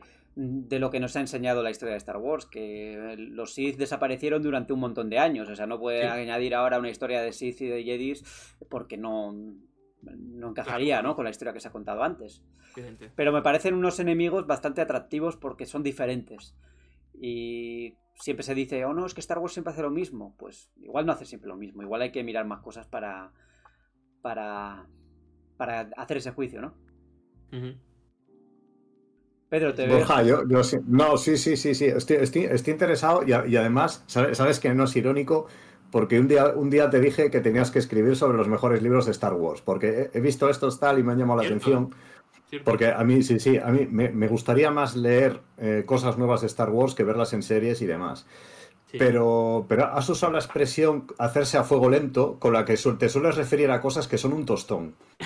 Eh, co- Te tienes que tomar la matrícula. Pero, pero yo Es que, que que to- entonces- un tostón. entonces se me, ha, se me ha venido un poco abajo el hype. A ver, joder, un tostón. Yo he dicho esto, este argumento lo he utilizado con Star Wars Andor, lo he utilizado Con los anillos de poder. con las anillos de poder y lo he utilizado con, eh, con la Casa del Dragón. O sea, vale, los anillos de poder no te gustó, pero la Casa del Dragón sí, ¿no? ¿O Sí, no? hombre, ¿cómo no? Pues- pues- Sí, la sí, Casa por del. Dragón es un fuego lento que Sí. te sale luego un cocido madrileño de dos pares de cojones. El problema, de, el problema del Señor de los Anillos, Ah, el, Anillo- el ah, problema de los, del Señor de los Anillos, los Anillos del Mm. Poder, no es que se cociera a fuego lento, eso está bien. El problema, ya lo dije además en este podcast, que me parecía que los personajes no estaban bien construidos en el sentido de que no empatizabas con ellos, no, no se utilizaba el tiempo que para construir, el tiempo para con- de construcción de, de hacerlo a fuego lento no se utilizaba bien para, para, mm, para que esos personajes te interesaran de verdad. O sea, yo los veía muy superficiales. No, no es el caso. Eh, Yo creo que además es bastante unánime que esta época de Star Wars y estos libros que han empezado a salir pues están a buen nivel y, y de verdad merece la pena. Eh, yo lo recomiendo a todo el mundo. Mm, Intento, yo leo mucho Star Wars, intento no combinar diferentes épocas para que no todo sea lo mismo porque te terminas saturando la cosa. Lógicamente, eh, esto va muy rápido, estas cosas van muy rápido y tienes que ir poco a poco pues eligiendo los productos, ¿no? De momento lo que yo he leído, hay la clasificación de novelas está en novelas para adultos, novelas para eh, jóvenes adultos y novelas para niños. Claro, ¿A qué te refieres con adultos? o sea, hay novelas para adultos. O sea, más para pues más 18, no lo sé. Luego para más, más de narrativa un poco más sencilla, que es para jovenci- para personas pues jóvenes, adultos, adolescentes, digamos. Y luego ya hay pues novelitas mucho más para críos, que bueno, que igual si te las lees tú, pues no te gustan. Yo tengo por aquí esta, ¿no? Esta creo que era, no sé, esta de aquí, que es eh, una prueba de valor. Como veis, pues la portada misma se deja entrever que, que es más para jóvenes, ¿no? Para niños. Y, pero tú ves eh, la portada de The Clone Wars y piensas, es una serie para niños, en absoluto. Ya, bueno, pero en este caso sí que hay correlación. En este caso sí hay correlación. Esta, por ejemplo, que es la primera novela, pues tú ves el arte y dices, vale, esto tiene pinta de, de, de ser para más mayores, ¿no? Por el, por el look de la portada. Esta es para jóvenes adultos, por ejemplo. Esta de aquí. Que es un buen tocho, ¿eh? No, te creáis, no os creáis que... Sí, sí. Portadas con empaque. Sí, sí, sí, sí. Pero esta, que es más de niños, pues sí que es más sencilla, más, bueno, una novela Sí, que- más, más, Sí. que igual no aporta tanto a la trama general, pero bueno, que yo la he leído esta y me ha gustado. Pero luego también hay unas novelas que son para más niños todavía, que esas ya, pues, son como cuentos. Y y eso yo no lo voy a leer. Te quiero hacer una pregunta. Eh, ¿Algunas de esas novelas para jóvenes adultos adultos tiene alguna parte como Tom Bobadil del Señor de los Anillos? Pues no, no, yo creo que no, o sea, yo creo que no, que no tiene vale, entonces mucho- la puedo leer, porque vamos, es infumable. No, no, no, no creo que tiene mucho que ver. No creo que to- hay, un, hay una descripción, hay una descripción de Coruscant en la que Bueno. la, la, la canciller suprema pues habla de que mira, a pesar de todo lo que, bueno, Coruscant es el planeta, es la capital de la Sí, sí. galaxia, bueno, el- muchos lo recordaréis como una ciudad muy futurista y todo esto, pues resulta que la parte antigua de la ciudad tiene todavía, conserva todavía un árbol y una cosa así como de naturaleza, que es lo único que queda ahí. Y ahí sí que hay una descripción, pero es una no es una descripción Tom Bombadil, es una cosa muy, muy sencilla, muy somera, muy... A ver, estos son narrativas de... Una, son narrativas pues de... más de acción, no, no es que... No, no, no es algo que vayan a detenerse 30 páginas en describirte un escenario. No es, no es Tolkien, es una Vale, cosa vale, diferente. No, es que estaba leyendo La Comunidad del Anillo por primera vez y es que llega esa parte. Esa parte me ha hecho dejar el libro. O sea, es que son. Tam- No también son también son otra también es otra época y también es otro Sí, tipo de pero- producto no es lo mismo Sí, pero el Señor de los Anillos iba muy bien hasta que llegas a un señor que te empieza a hablar de, de aventuras que el otro están embelesados con una señora de, de cabellos plateados, ondulantes sobre el cielo, de la Tierra Media, que ves a lo lejos decir adiós como una figura mágica y luego de repente aparecen 20 páginas después. Nada, nada, que no, que no es lo mismo, que no es lo mismo. Y luego no me quería despedir de, yo creo que vamos a ir cerrando ya también esta, esta sección, sin comentar que hay un enemigo final, bueno, un enemigo final, como si estuviéramos en un videojuego, un boss final. No, hay un tipo de, de enemigo muy chulo que me encanta, que se llaman los Drengir, que son una especie como de planta, de planta con tentáculos capaz de... Está- están como en el lado oscuro, son como unos bichos del lado oscuro que llevaban como mucho tiempo en letargo y tal, pero que son capaces de entrar en tu mente, de manipular tu mente y de que vea, de que te estés de, como dentro de una pesadilla. Y me parece como súper interesante. Además tiene un diseño que, bueno, os invito a mirar en Google y tal, que es bastante curioso. Es como de, tiene partes, o sea, una de, una de las novelas tiene como una parte de terror, así que están muy bien llevadas. ¿Puedes decir el nombre? Sí, son los Drengir. Drengir. Tal, co- tal como suena. D-R-E-N-G-I-R. Drengir. Vale. Así que bueno, echarles un Pues, vistazo. Pues sí, la verdad es que son, está chulo el son bichos con empaque, son bichos con mucho empaque, como la Alta República, que también de empaque. Eh, os invito a echar un vistazo a los cómics, a los libros, tal. Los cómics he leído alguno, pero no tanto. Así que, bueno, ir metiéndoos porque Star Wars está haciendo, está vendiendo bien además, así que van a, van a darle cera a esto. De hecho, estoy viendo. Bueno, he puesto Drengir en Google y uno de los primeros resultados es un libro The Heart of Drengir de Marvel. Es un, es un cómic, es un cómic, sí, no lo he leído. Pero sí, es un cómic, es un cómic. Bueno, pues vamos ya a ir encarando la, la, parte, la parte final del programa, ¿no? Sí. Venga, pues vamos allá. Parte final del programa, llegamos a vuestros comentarios, el micro abierto, el momento en el que vamos a leer pues todas vuestras opiniones, lo que habéis comentado, vuestras críticas constructivas, a veces destructivas, bueno, todo lo leemos en general, salvo que haya pues bueno, alguna alguna cosa muy fuerte, pero vamos allá. Eh, sin más dilación, Lobox con 3X. Si los que analizan Pokémon siguen siendo fans, que le dan 8 para arriba, no le pidan al desarrollador que mejore, pues entre las notas y las ventas no ven dónde está el problema. Intuyo que eso es el primer ataque, bueno, el primer ataque, la primera opinión Sí. que va por el review de Alejandro, que le puso un 8 a Pokémon sí. Púrpura y, y me, Escarlata. dime. remito, me, me remito al cambio de que, ha- que ha hecho Roberto Pineda con Pokémon. No es algo de los analistas per se, es algo, es, es algo de aquellos que dejan su imagen fake a un lado y se centran en el juego y el juego pues es bueno. Mm. Dicho queda, eh, Antonio nos dice en iVoox, buenas, como comentan muchos, yo también me había despegado un poco de Meri Podcast, pero hace un par de semanas lo descargué porque hablaba de God of War y me llevé una grata sorpresa con vosotros. A mí este formato me encanta, se os ve gente muy natural y eso a mí me gusta. Que a veces chilláis y qué más da, yo lo hago prácticamente todos los días, eso es lo normal. Además que se nota que os tenéis aprecio, eh, vale, yo hablo así como con mis amigos. Bueno, que un abrazo y que me encanta que le deis palos a todo lo que se menea. Menos al Ring, que eso es, está en otra categoría, es uno de los juegos de mi vida. Y mira que ya, ya con 40 habré jugado a juegos. Bueno, esto el comentario os gustará por partida ¿Cómo doble, triple. ¿Cómo se Antonio, se llama Antonio. Envíate una placa, Barco. Hay que ponerle una placa a este hombre. Se Hay que levanta. ponerse de pie, Antonio. Te vas a levantar ante Antonio, que es tu. Antonio. oh, Yo, por, por, por edad, por, por edad me siento muy identificado con lo último que, que ha dicho. Porque, porque ya con, con 40 tacos es difícil que te impresione algo y a mí también el del ring es, es una cosa que dije, uff, esto, esto es algo diferente. Esto, esto es otra película. no hay otro, no hay otro igual. Comentario con empaque. Siguiente, Sí. siguiente, siguiente. David nos dice: Digital Foundry acaba de mostrar la verdad del desastre gráfico que los análisis ocultaron. Caídas de frame rate constantes, popping de los tiempos de PS1, resolución inferior a 720p, mundo abierto vacío, texturas pobres y repetidas, etcétera, etcétera. Bueno, yo creo que en esto no hemos. A ver, lo hemos criticado abiertamente que. Eh, Pokémon es, eh, iba a decir escultura, no. Pokémon Escarlata. Escultura, Escarlata, sí es una escultura, una escultura. por el frame rate, Madre sí. mía. Por el frame rate, sí. Pokémon Escarlata y Púrpura es un desastre a nivel técnico y es un drama, como lo titulamos en, eh, en el Mary Podcast, sin paliativos. O sea, es terrible.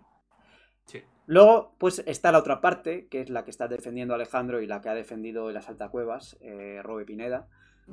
en este podcast después de ser retractado de, de, bueno, que de que como juego pues les está gustando. Yo todavía tengo que jugar más, pero yo todavía estoy en el lado de en el lado del en el otro lado, ¿eh? Eso también tengo que decirlo. Luego igual cambio y le digo, "Eh, Alejandro, que cambio de opinión, que gran juego. Que 9 de 10." No. No, pero al César lo que es del César. Diego Requena nos dice, sobre la duración, que una persona os dice que es muy larga, no estoy de acuerdo. Creo que así podéis hablar tranquilamente de todos los temas y como decís, está, está la opción de selección en YouTube.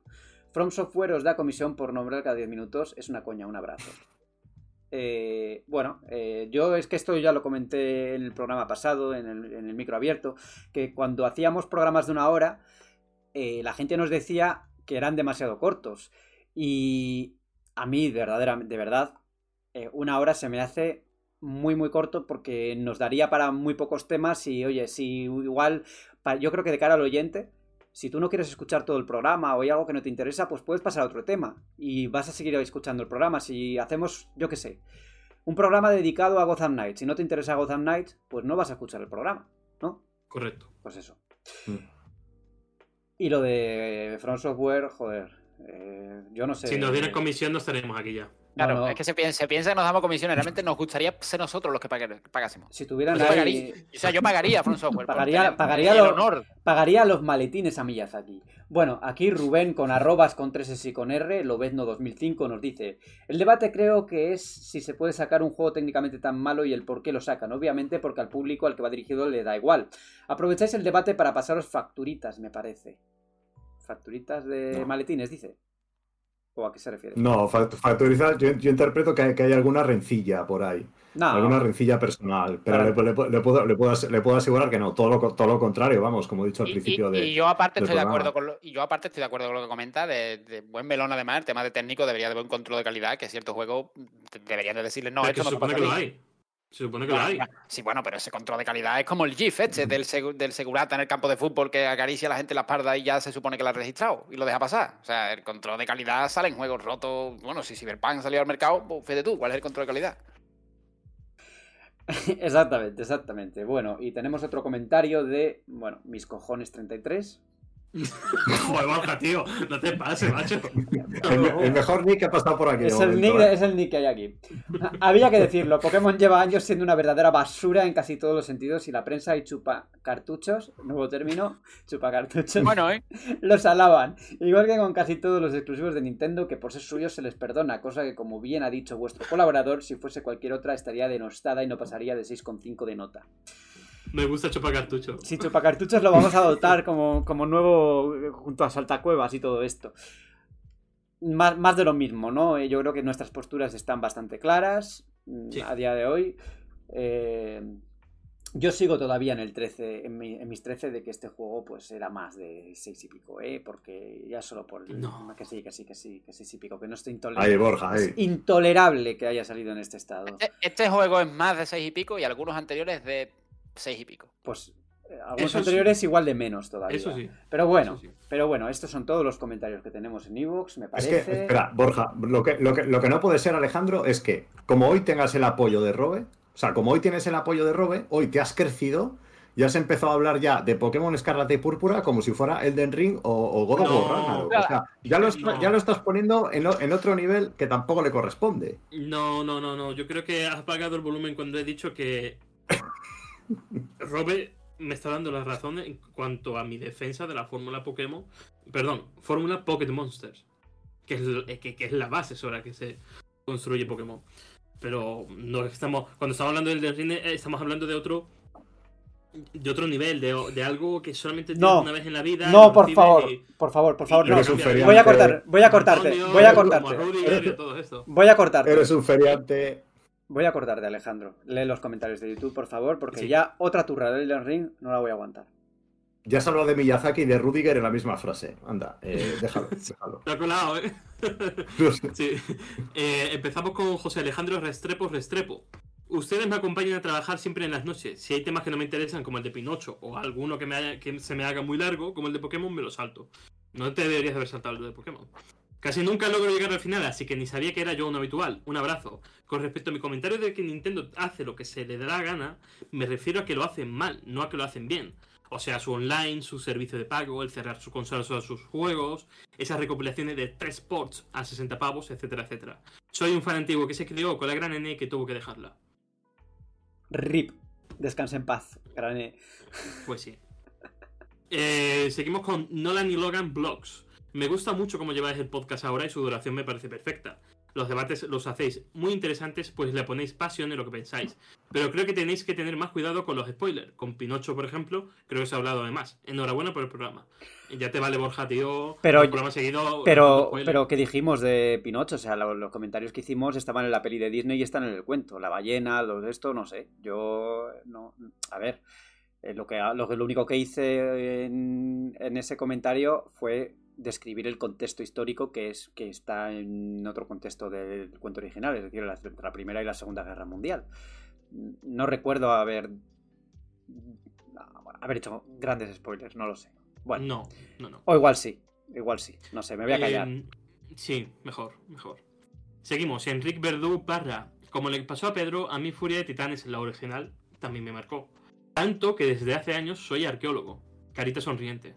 Ojo. Pedro, estás cambiando la vida de mucha gente también. No, Pedro no, No, la ha cambiado, la ha cambiado la película. No, no.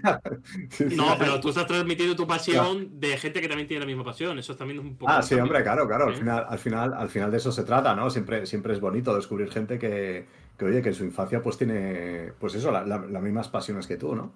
Claro. Sí. Sí, señor. Seguimos con Rebe Sama, que si no os acordáis, fue el, el oyente que preguntó sobre Inculinati. Y efectivamente, era Inculinati el Mm. juego que preguntaba. Entre todas las altas de críticas a los juegos de Pokémon, he oído críticas con fundamento y otras que era ya por quejarse o porque no le gusta en sí el tipo de juego que caracteriza la saga. Como críticas con fundamento diría que no es de recibo quitar los interiores de los edificios y tiendas que no se puede interactuar con la mayoría de NPC. Que las texturas parecen de hace 15 o 20 años, que los Pokémon son tan pequeños que no te den ganas de usar la montura. Eh, bueno, hay muchas críticas a Pokémon, es, es un tocho bastante grande. Por otra parte, este juego hace varias cosas bien. La exploración del mapa para capturar tanta variedad de Pokémon desde la ruta 1 resulta en una dinámica tan adictiva que para los que barren la zona antes de pasar a otra les puede pasar como a mí que tengo una medalla sin salir de las tres primeras rutas. Tengo ya más de 140 Pokémon capturados. Bueno, hay mucha ensalzamiento a Pokémon que evidentemente tiene sus partes buenas y sus partes buenas y sus partes malas, como decíamos. Y también le mete un palo a Pedro. Espero que una zona isleña inspirada en Canarias en el DLC del año que viene. Si no, retiro todo lo que he dicho y me paso al Team Hatter de Pedro. Mm. Pues- Dos, dos, dos cosas, dos cosas aquí para, para nuestro amigo. Eh, la, la primera, pa- paci- paciencia con Game Freak, ¿no? Que es el año 2022. eh, de Pokémon Company es una empresa millonaria y creo que es su obligación hacer un mundo abierto decente. Y la segunda, eh, te tomo la palabra, ¿eh? El año que viene, DLC eh, inspirado en las Canarias. Si no, eh, yo te abro las puertas, encantado. Al, al- al club de, de- de haters de Pokémon, vamos, doy la bienvenida a un miembro más. Ahora, ahora que se ha ido Robe, pues Claro, ya, no estaré, solo. ya, no estar- ya no- ya no estaré solo, claro, sí, Claro. sí, sí. Claro, claro, claro.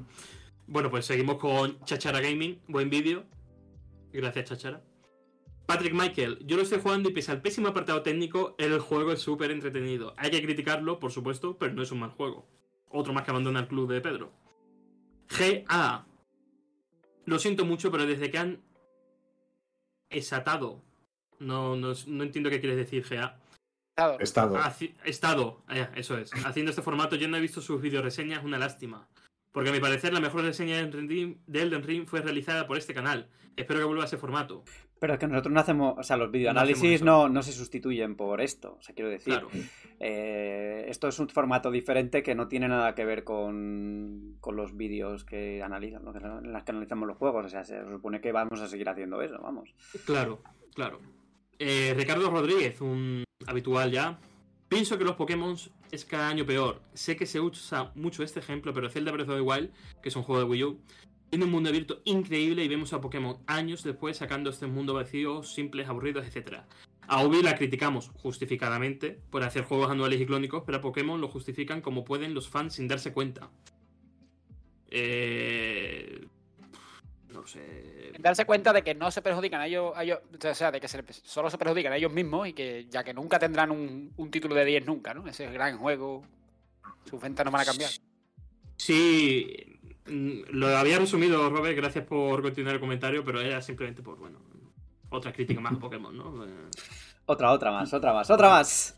Otra más. Seguimos, Game Room Channel. Aquí lo que veo es tres personas que no pueden comprender que alguien, a pesar de su mal rendimiento, estén disfrutando el juego y sufriendo a ellos jugando algo que de calle no les guste ni les gustará en un futuro. es que no dejan ni hablar al otro. Los gustos son como los culos. Sean felices y ya. Correcto. Pero se podrá criticar lo que uno cree que, que es criticable, ¿no? Sí, pero Hombre. en el anterior podcast a lo mejor se te ha olvidado un poco. No se me ha olvidado Ya nada. crítica- Ya, ya la crítica. Ya la crítica era como cuando se te quema el caldo, ¿no? Es como Yo ya lo- esto huele a quemado.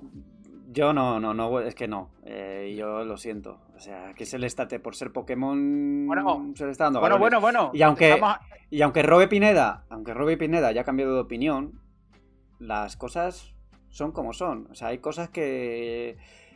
Que sí, que, que yo no digo que sea un mal juego, ¿eh? en ningún momento he dicho que sea un mal juego. Yo he dicho que muchas de las cosas que hay ahí lastran el. el- o sea, a mí me sacan del juego. Pero cosas.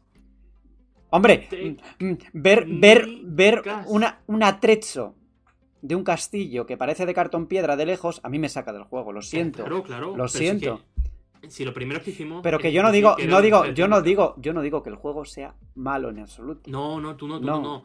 Pero hubo críticas salvajes y desmedidas y eso hay que. Hombre, salvajes, pero- Bueno, Merecidas, coño.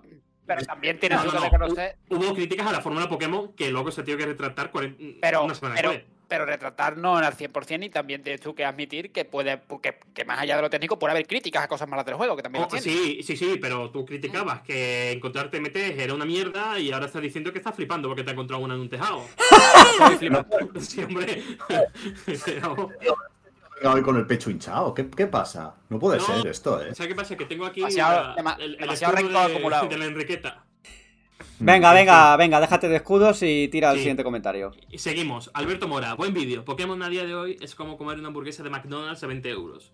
Joder, pues sí que es cara en tu McDonald's. Puede estar buena, pero es una basura. Vale. José Manuel Gómez Úbeda. El tal Alejandro ese no sabe ni dónde meterse con lo de Pokémon. Los primeros que mienten son gente como él. Hay que decir cuando algo malo es malo, porque después la gente se compra ese juego pensando que es como él está diciendo y después es todo lo contrario. La prensa tiene mucha culpa también de todas las ventas que está teniendo a pesar de lo lamentable que es el juego. Yo, yo aquí, aquí quiero, quiero, decir, quiero decir una cosa, Alejandro. Eh, en, la- en la parte donde dice la prensa tiene mucha culpa de las ventas, en el, en el caso concreto de Pokémon, precisamente no. O sea, en el, en el caso concreto de Pokémon, Pokémon iba a vender millones, le diéramos un 6 o le diéramos un 9. Y de hecho, Y- Pokémon no está entre las sagas mejores valoradas por la prensa en nota comparadas con muchas otras franquicias. Tiene un 70 y, Exactamente. Tiene un 70 y No. tantos en Metacritic ahora, o sea, tampoco No, está que- entre los que- nueve. Y ni siquiera ha pasado de 90 nunca el dentro de la saga, ni siquiera la mejor entrega. O sea, no es una saga que haya tenido un 10 en la vida. O sea que. Y hay, hay que, hay que decir aparte que yo continuamente estoy leyendo a gente que dice que, su- que- que la nota de un juego Metacritic no es un criterio que tienen en cuenta a la hora de decidir si compran un juego o no. O sea, yo eso se lo leo a, a todo el mundo. Entonces, cuando un juego vende mucho, no nos digáis que es que es porque nosotros le hemos dado una nota de tal. Yo, no, no tenemos, no tenemos tanto poder. No, no tenemos tanto poder, no, pero bueno, también en ciertos momentos hay que hacer reflexiones sobre, bueno, eh, Sí, si, sí, sí. si las notas son muy altas en los medios de comunicación, especialmente en videojuegos, todas estas cosas, pues son reflexiones interesantes que, que hay que abordar y que no tiene por qué estar eh, necesariamente eh, vinculado a este caso, ¿no? Y además, también se leí, creo que a Franchuzas y alguien hablando en Twitter eh, de que, bueno, Franchuzas decía que también hay que tener en cuenta el contexto en el que se hacen los análisis, que tú no sabes lo que va, o sea, tú estás de nuevas, no sabes lo que van a dar el resto, eh, no sabes cuál va a o sea, quiero decir, a todo pas a taro pasado es muy fácil, eh, vale, igual me he pasado de nota, igual tenía que haber hecho, eh, haber sido más crítico aquí, igual tenía que haber hecho tal, pero... Eh, una cosa es el debate que se genera después y una cosa es pues las circunstancias en las que tú haces un análisis, en las que tú haces una crítica, que tú lo haces pues pensando en, en lo que te ha parecido a ti, ¿no? Sin estar contaminado todavía con lo que está en el exterior. Es que de hecho, el primer día cuando se levantó el embargo, mm, creo que tenía un 79, 78 en Metacritic y ha ido bajando conforme han salido análisis de gente que está contaminada. Claro, luego he visto yo que IGN, por ejemplo, IGN en Norteamérica, eh, sacó el análisis en progreso. Y luego, de- como días después, le cascó el 6. Pero claro. Es muy fácil cascar un, un 6 después de. Igual si hubiese la, igual si hubiesen sacado antes, hubiese sido un 7 con algo, vete a saber.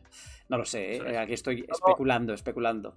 A todo esto hay que decir que lo. De hecho, se lo vieron en tu hija Franchuzas ayer, creo, por eso me enteré. Que al final se ha equilibrado la media y tal y ha caído a 74, es decir, ha, ha- ha perdido el verde y se ha quedado en naranja en Metacritic. ¿eh? Y de, ya no va a subir. O sea, ha quedado en naranja comparado con muchas otras entregas que están, por supuesto, en verde. Vale. Se ha quedado en naranja como el color, de, Mary, naranja. como el color de Mary Station. Eso Venga. es. Entonces bueno, entonces bueno. Venga, Alejandro, dale. Seguimos. JDMR. Lo de Pokémon para mí es indefendible. Entiendo que el analista quiera defender su trabajo, pero es que no hay por dónde cogerlo. En un momento llega a nombrar al Xenoblade 3. Hablamos de una compañía multimillonaria frente a otra más modesta y que hace mejor trabajo. Este juego no se merece un 8 ni de coña, no justo frente a otra franquicia. Bueno, a JDMR lo que hay que decirle es que Xenoblade 3 está bajo el paraguas de Nintendo, que es otra compañía multimillonaria. Y de Monolith, que tampoco es un, ¿Qué? estu- ¿Qué? un estudio de medio pelo. Claro, que no son Hello Games. Que está en un garaje en Gran Bretaña. Bueno. Bueno. Seguimos. Gameplay 4. Creo que han clavado el videojuego porque es Pokémon de Españita y Españita va mal. Buen comentario, buen comentario, me gusta. Sí, bien sí. helado. Bien, bien hilado. Julián XX. Te voy a tragar para leer este comentario. Alejandro, Alejandro está completamente ciego por su fanatismo por Pokémon, que le impide ver lo mediocre que es. Dicho esto, me encanta que haya diversidad de opiniones, cosa que encuentro poco poca videojuego. Que ya te digo que me, que me digan el fanatismo por Pokémon. En fin. Ni que, ni que fuese, ni que estuviésemos hablando de Halo o de. Sí, no sé, que este- Halo, no sé, eh, Yakuza. Hombre, Alejandro, hay que, hay que, hay que, hay que reconocer que, que, que a- a- hablas de ello con pasión, ¿eh? Veo, tra- transmite- y veo un muñeco, veo un muñeco de Bulbasur por ahí. ¿Puede ser un muñeco de Bulbasur Sí. lo que estoy viendo por detrás? Mm. Que, di- que digas que sos Bulbasur ya, ya. O Venusaur, o no sé, no lo veo de aquí. Sí, sí. Es Venusaur. Y yo le pongo pasión a todas las cosas por las que creo en la vida. Pedro. No, as- no así, solamente- as- ah, bueno, vale, vale. Es que te iba a decir que, que, que para hablar de Saints Row no pusiste tanta antes. No, no, ah, sí, es pasión, pero en negativo. Ah, Ya, ya, ya. es lo que es. Bueno, en fin, terminamos. Comentarios. Grosniak. La nota que tiene Pokémon en Metacritic es para que la prensa se haga mirar su profesionalidad, porque es de vergüenza. Defender esto es incomprensible. Solo los críos y el fandom más inmaduro mantiene esa postura. No se puede hacer como que aquí no ocurre nada y empezar a hablar de que la fórmula se ha pulido no sé qué cuando el juego ha salido muerto, tío.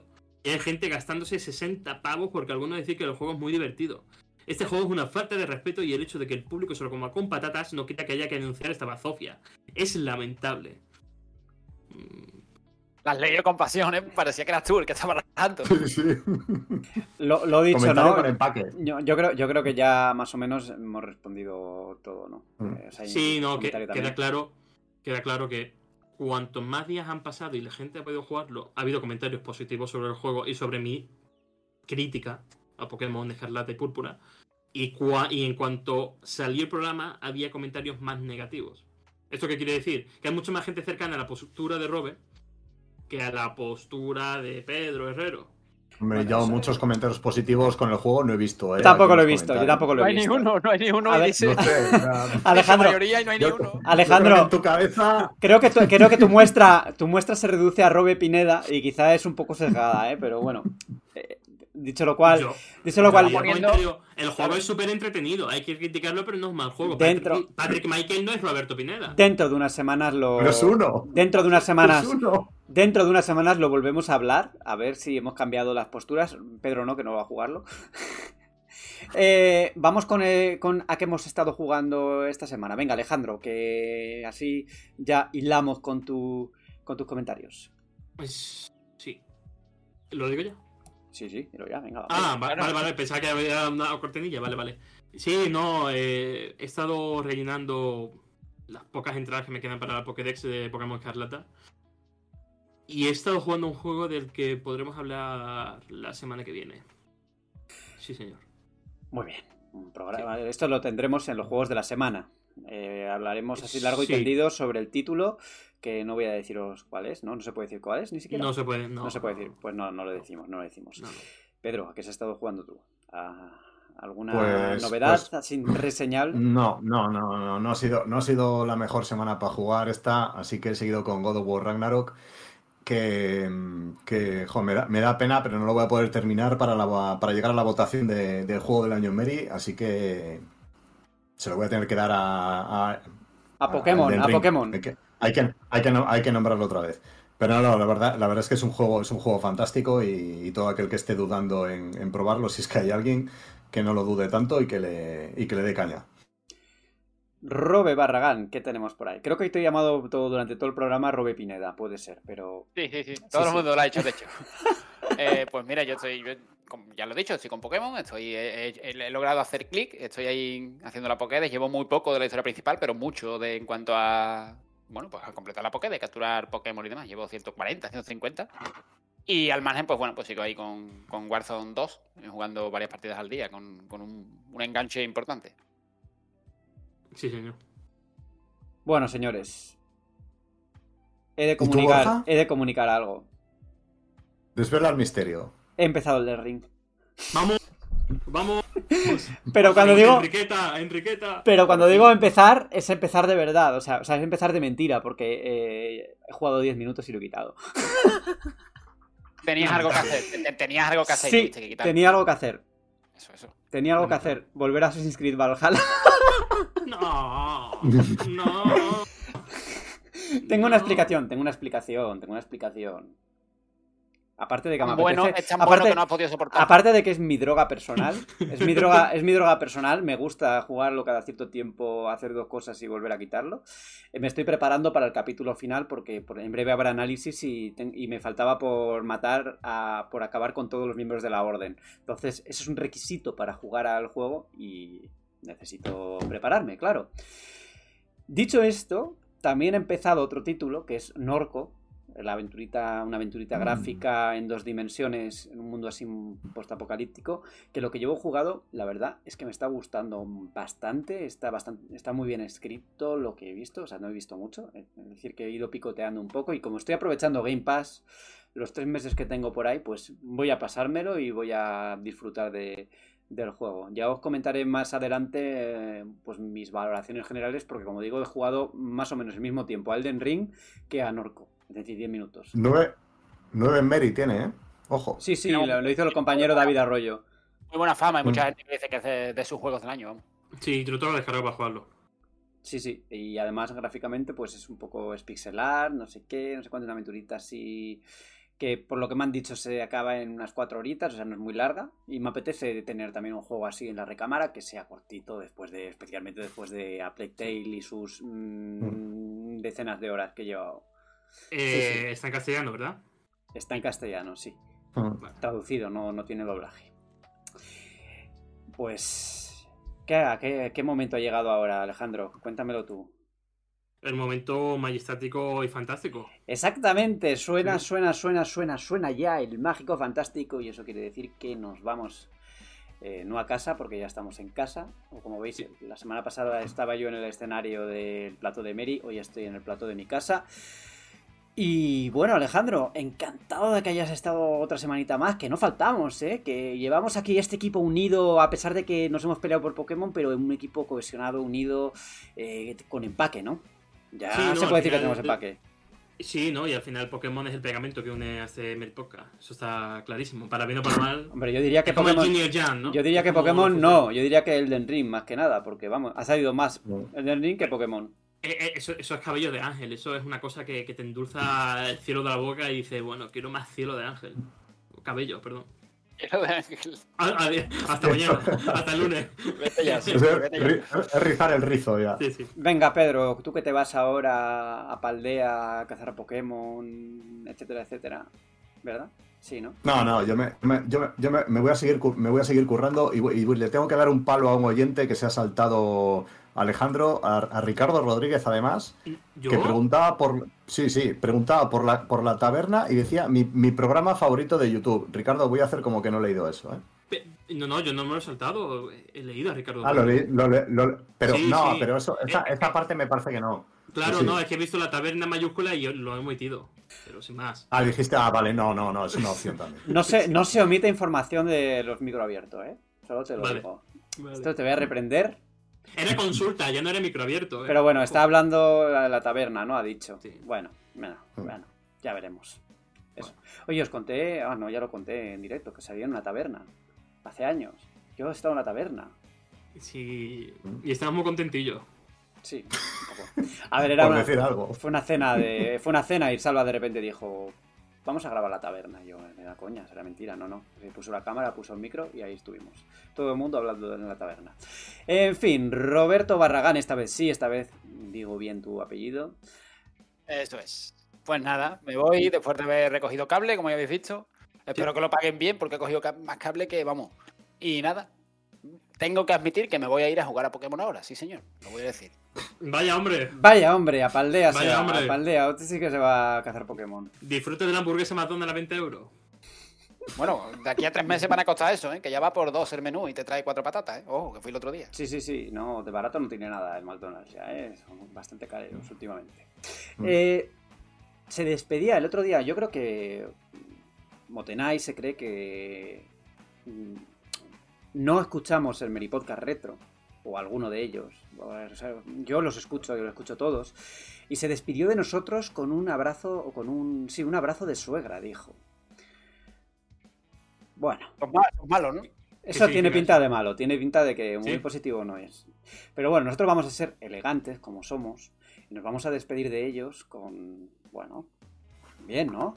Además, esta semana vuelven, no sabemos, no sabemos, o yo por lo menos no tengo conocimiento de, de qué van a, de, sobre de qué van a hablar, ¿no? Eh, pero yo os invito a escucharlos porque se aprende bastante, hablan de temas muy interesantes. El fin de semana, o hace dos semanas, hablaron de eh, los 50 años de Atari que pusieron eh, el tema este de los comecocos, que realmente te come el coco. O sea, si tú escuchas esto en bucle, terminas mal. No sé si lo habéis escuchado. ¿Habéis escuchado la No. canción? Pues, no. pues echadle un- una escucha que vais a terminar en el loquero. En el psiquiátrico. Sí. Espero que me dejen jugar a Pokémon de allí. Como siempre, eh, os comentamos, eh, podéis escuchar el programa en iVoox, en YouTube, en Apple Podcast, en Spotify y creo que no me dejo nada. Esperamos vuestros comentarios en el micro abierto, críticas, eh, comentarios, bueno, lo que queráis, lo que queráis decirnos sobre el programa. Eh, ya veis que leemos todo, excepto cuando se omiten cosas de la taberna, cosas de Alejandro. Pero bueno, que, que en general no vamos a omitir cosas. Así que venga, adelante, comentarnos, que nos gusta. Y nosotros nos vamos ya. Venga. Adiós, adiós, hasta la semana que viene.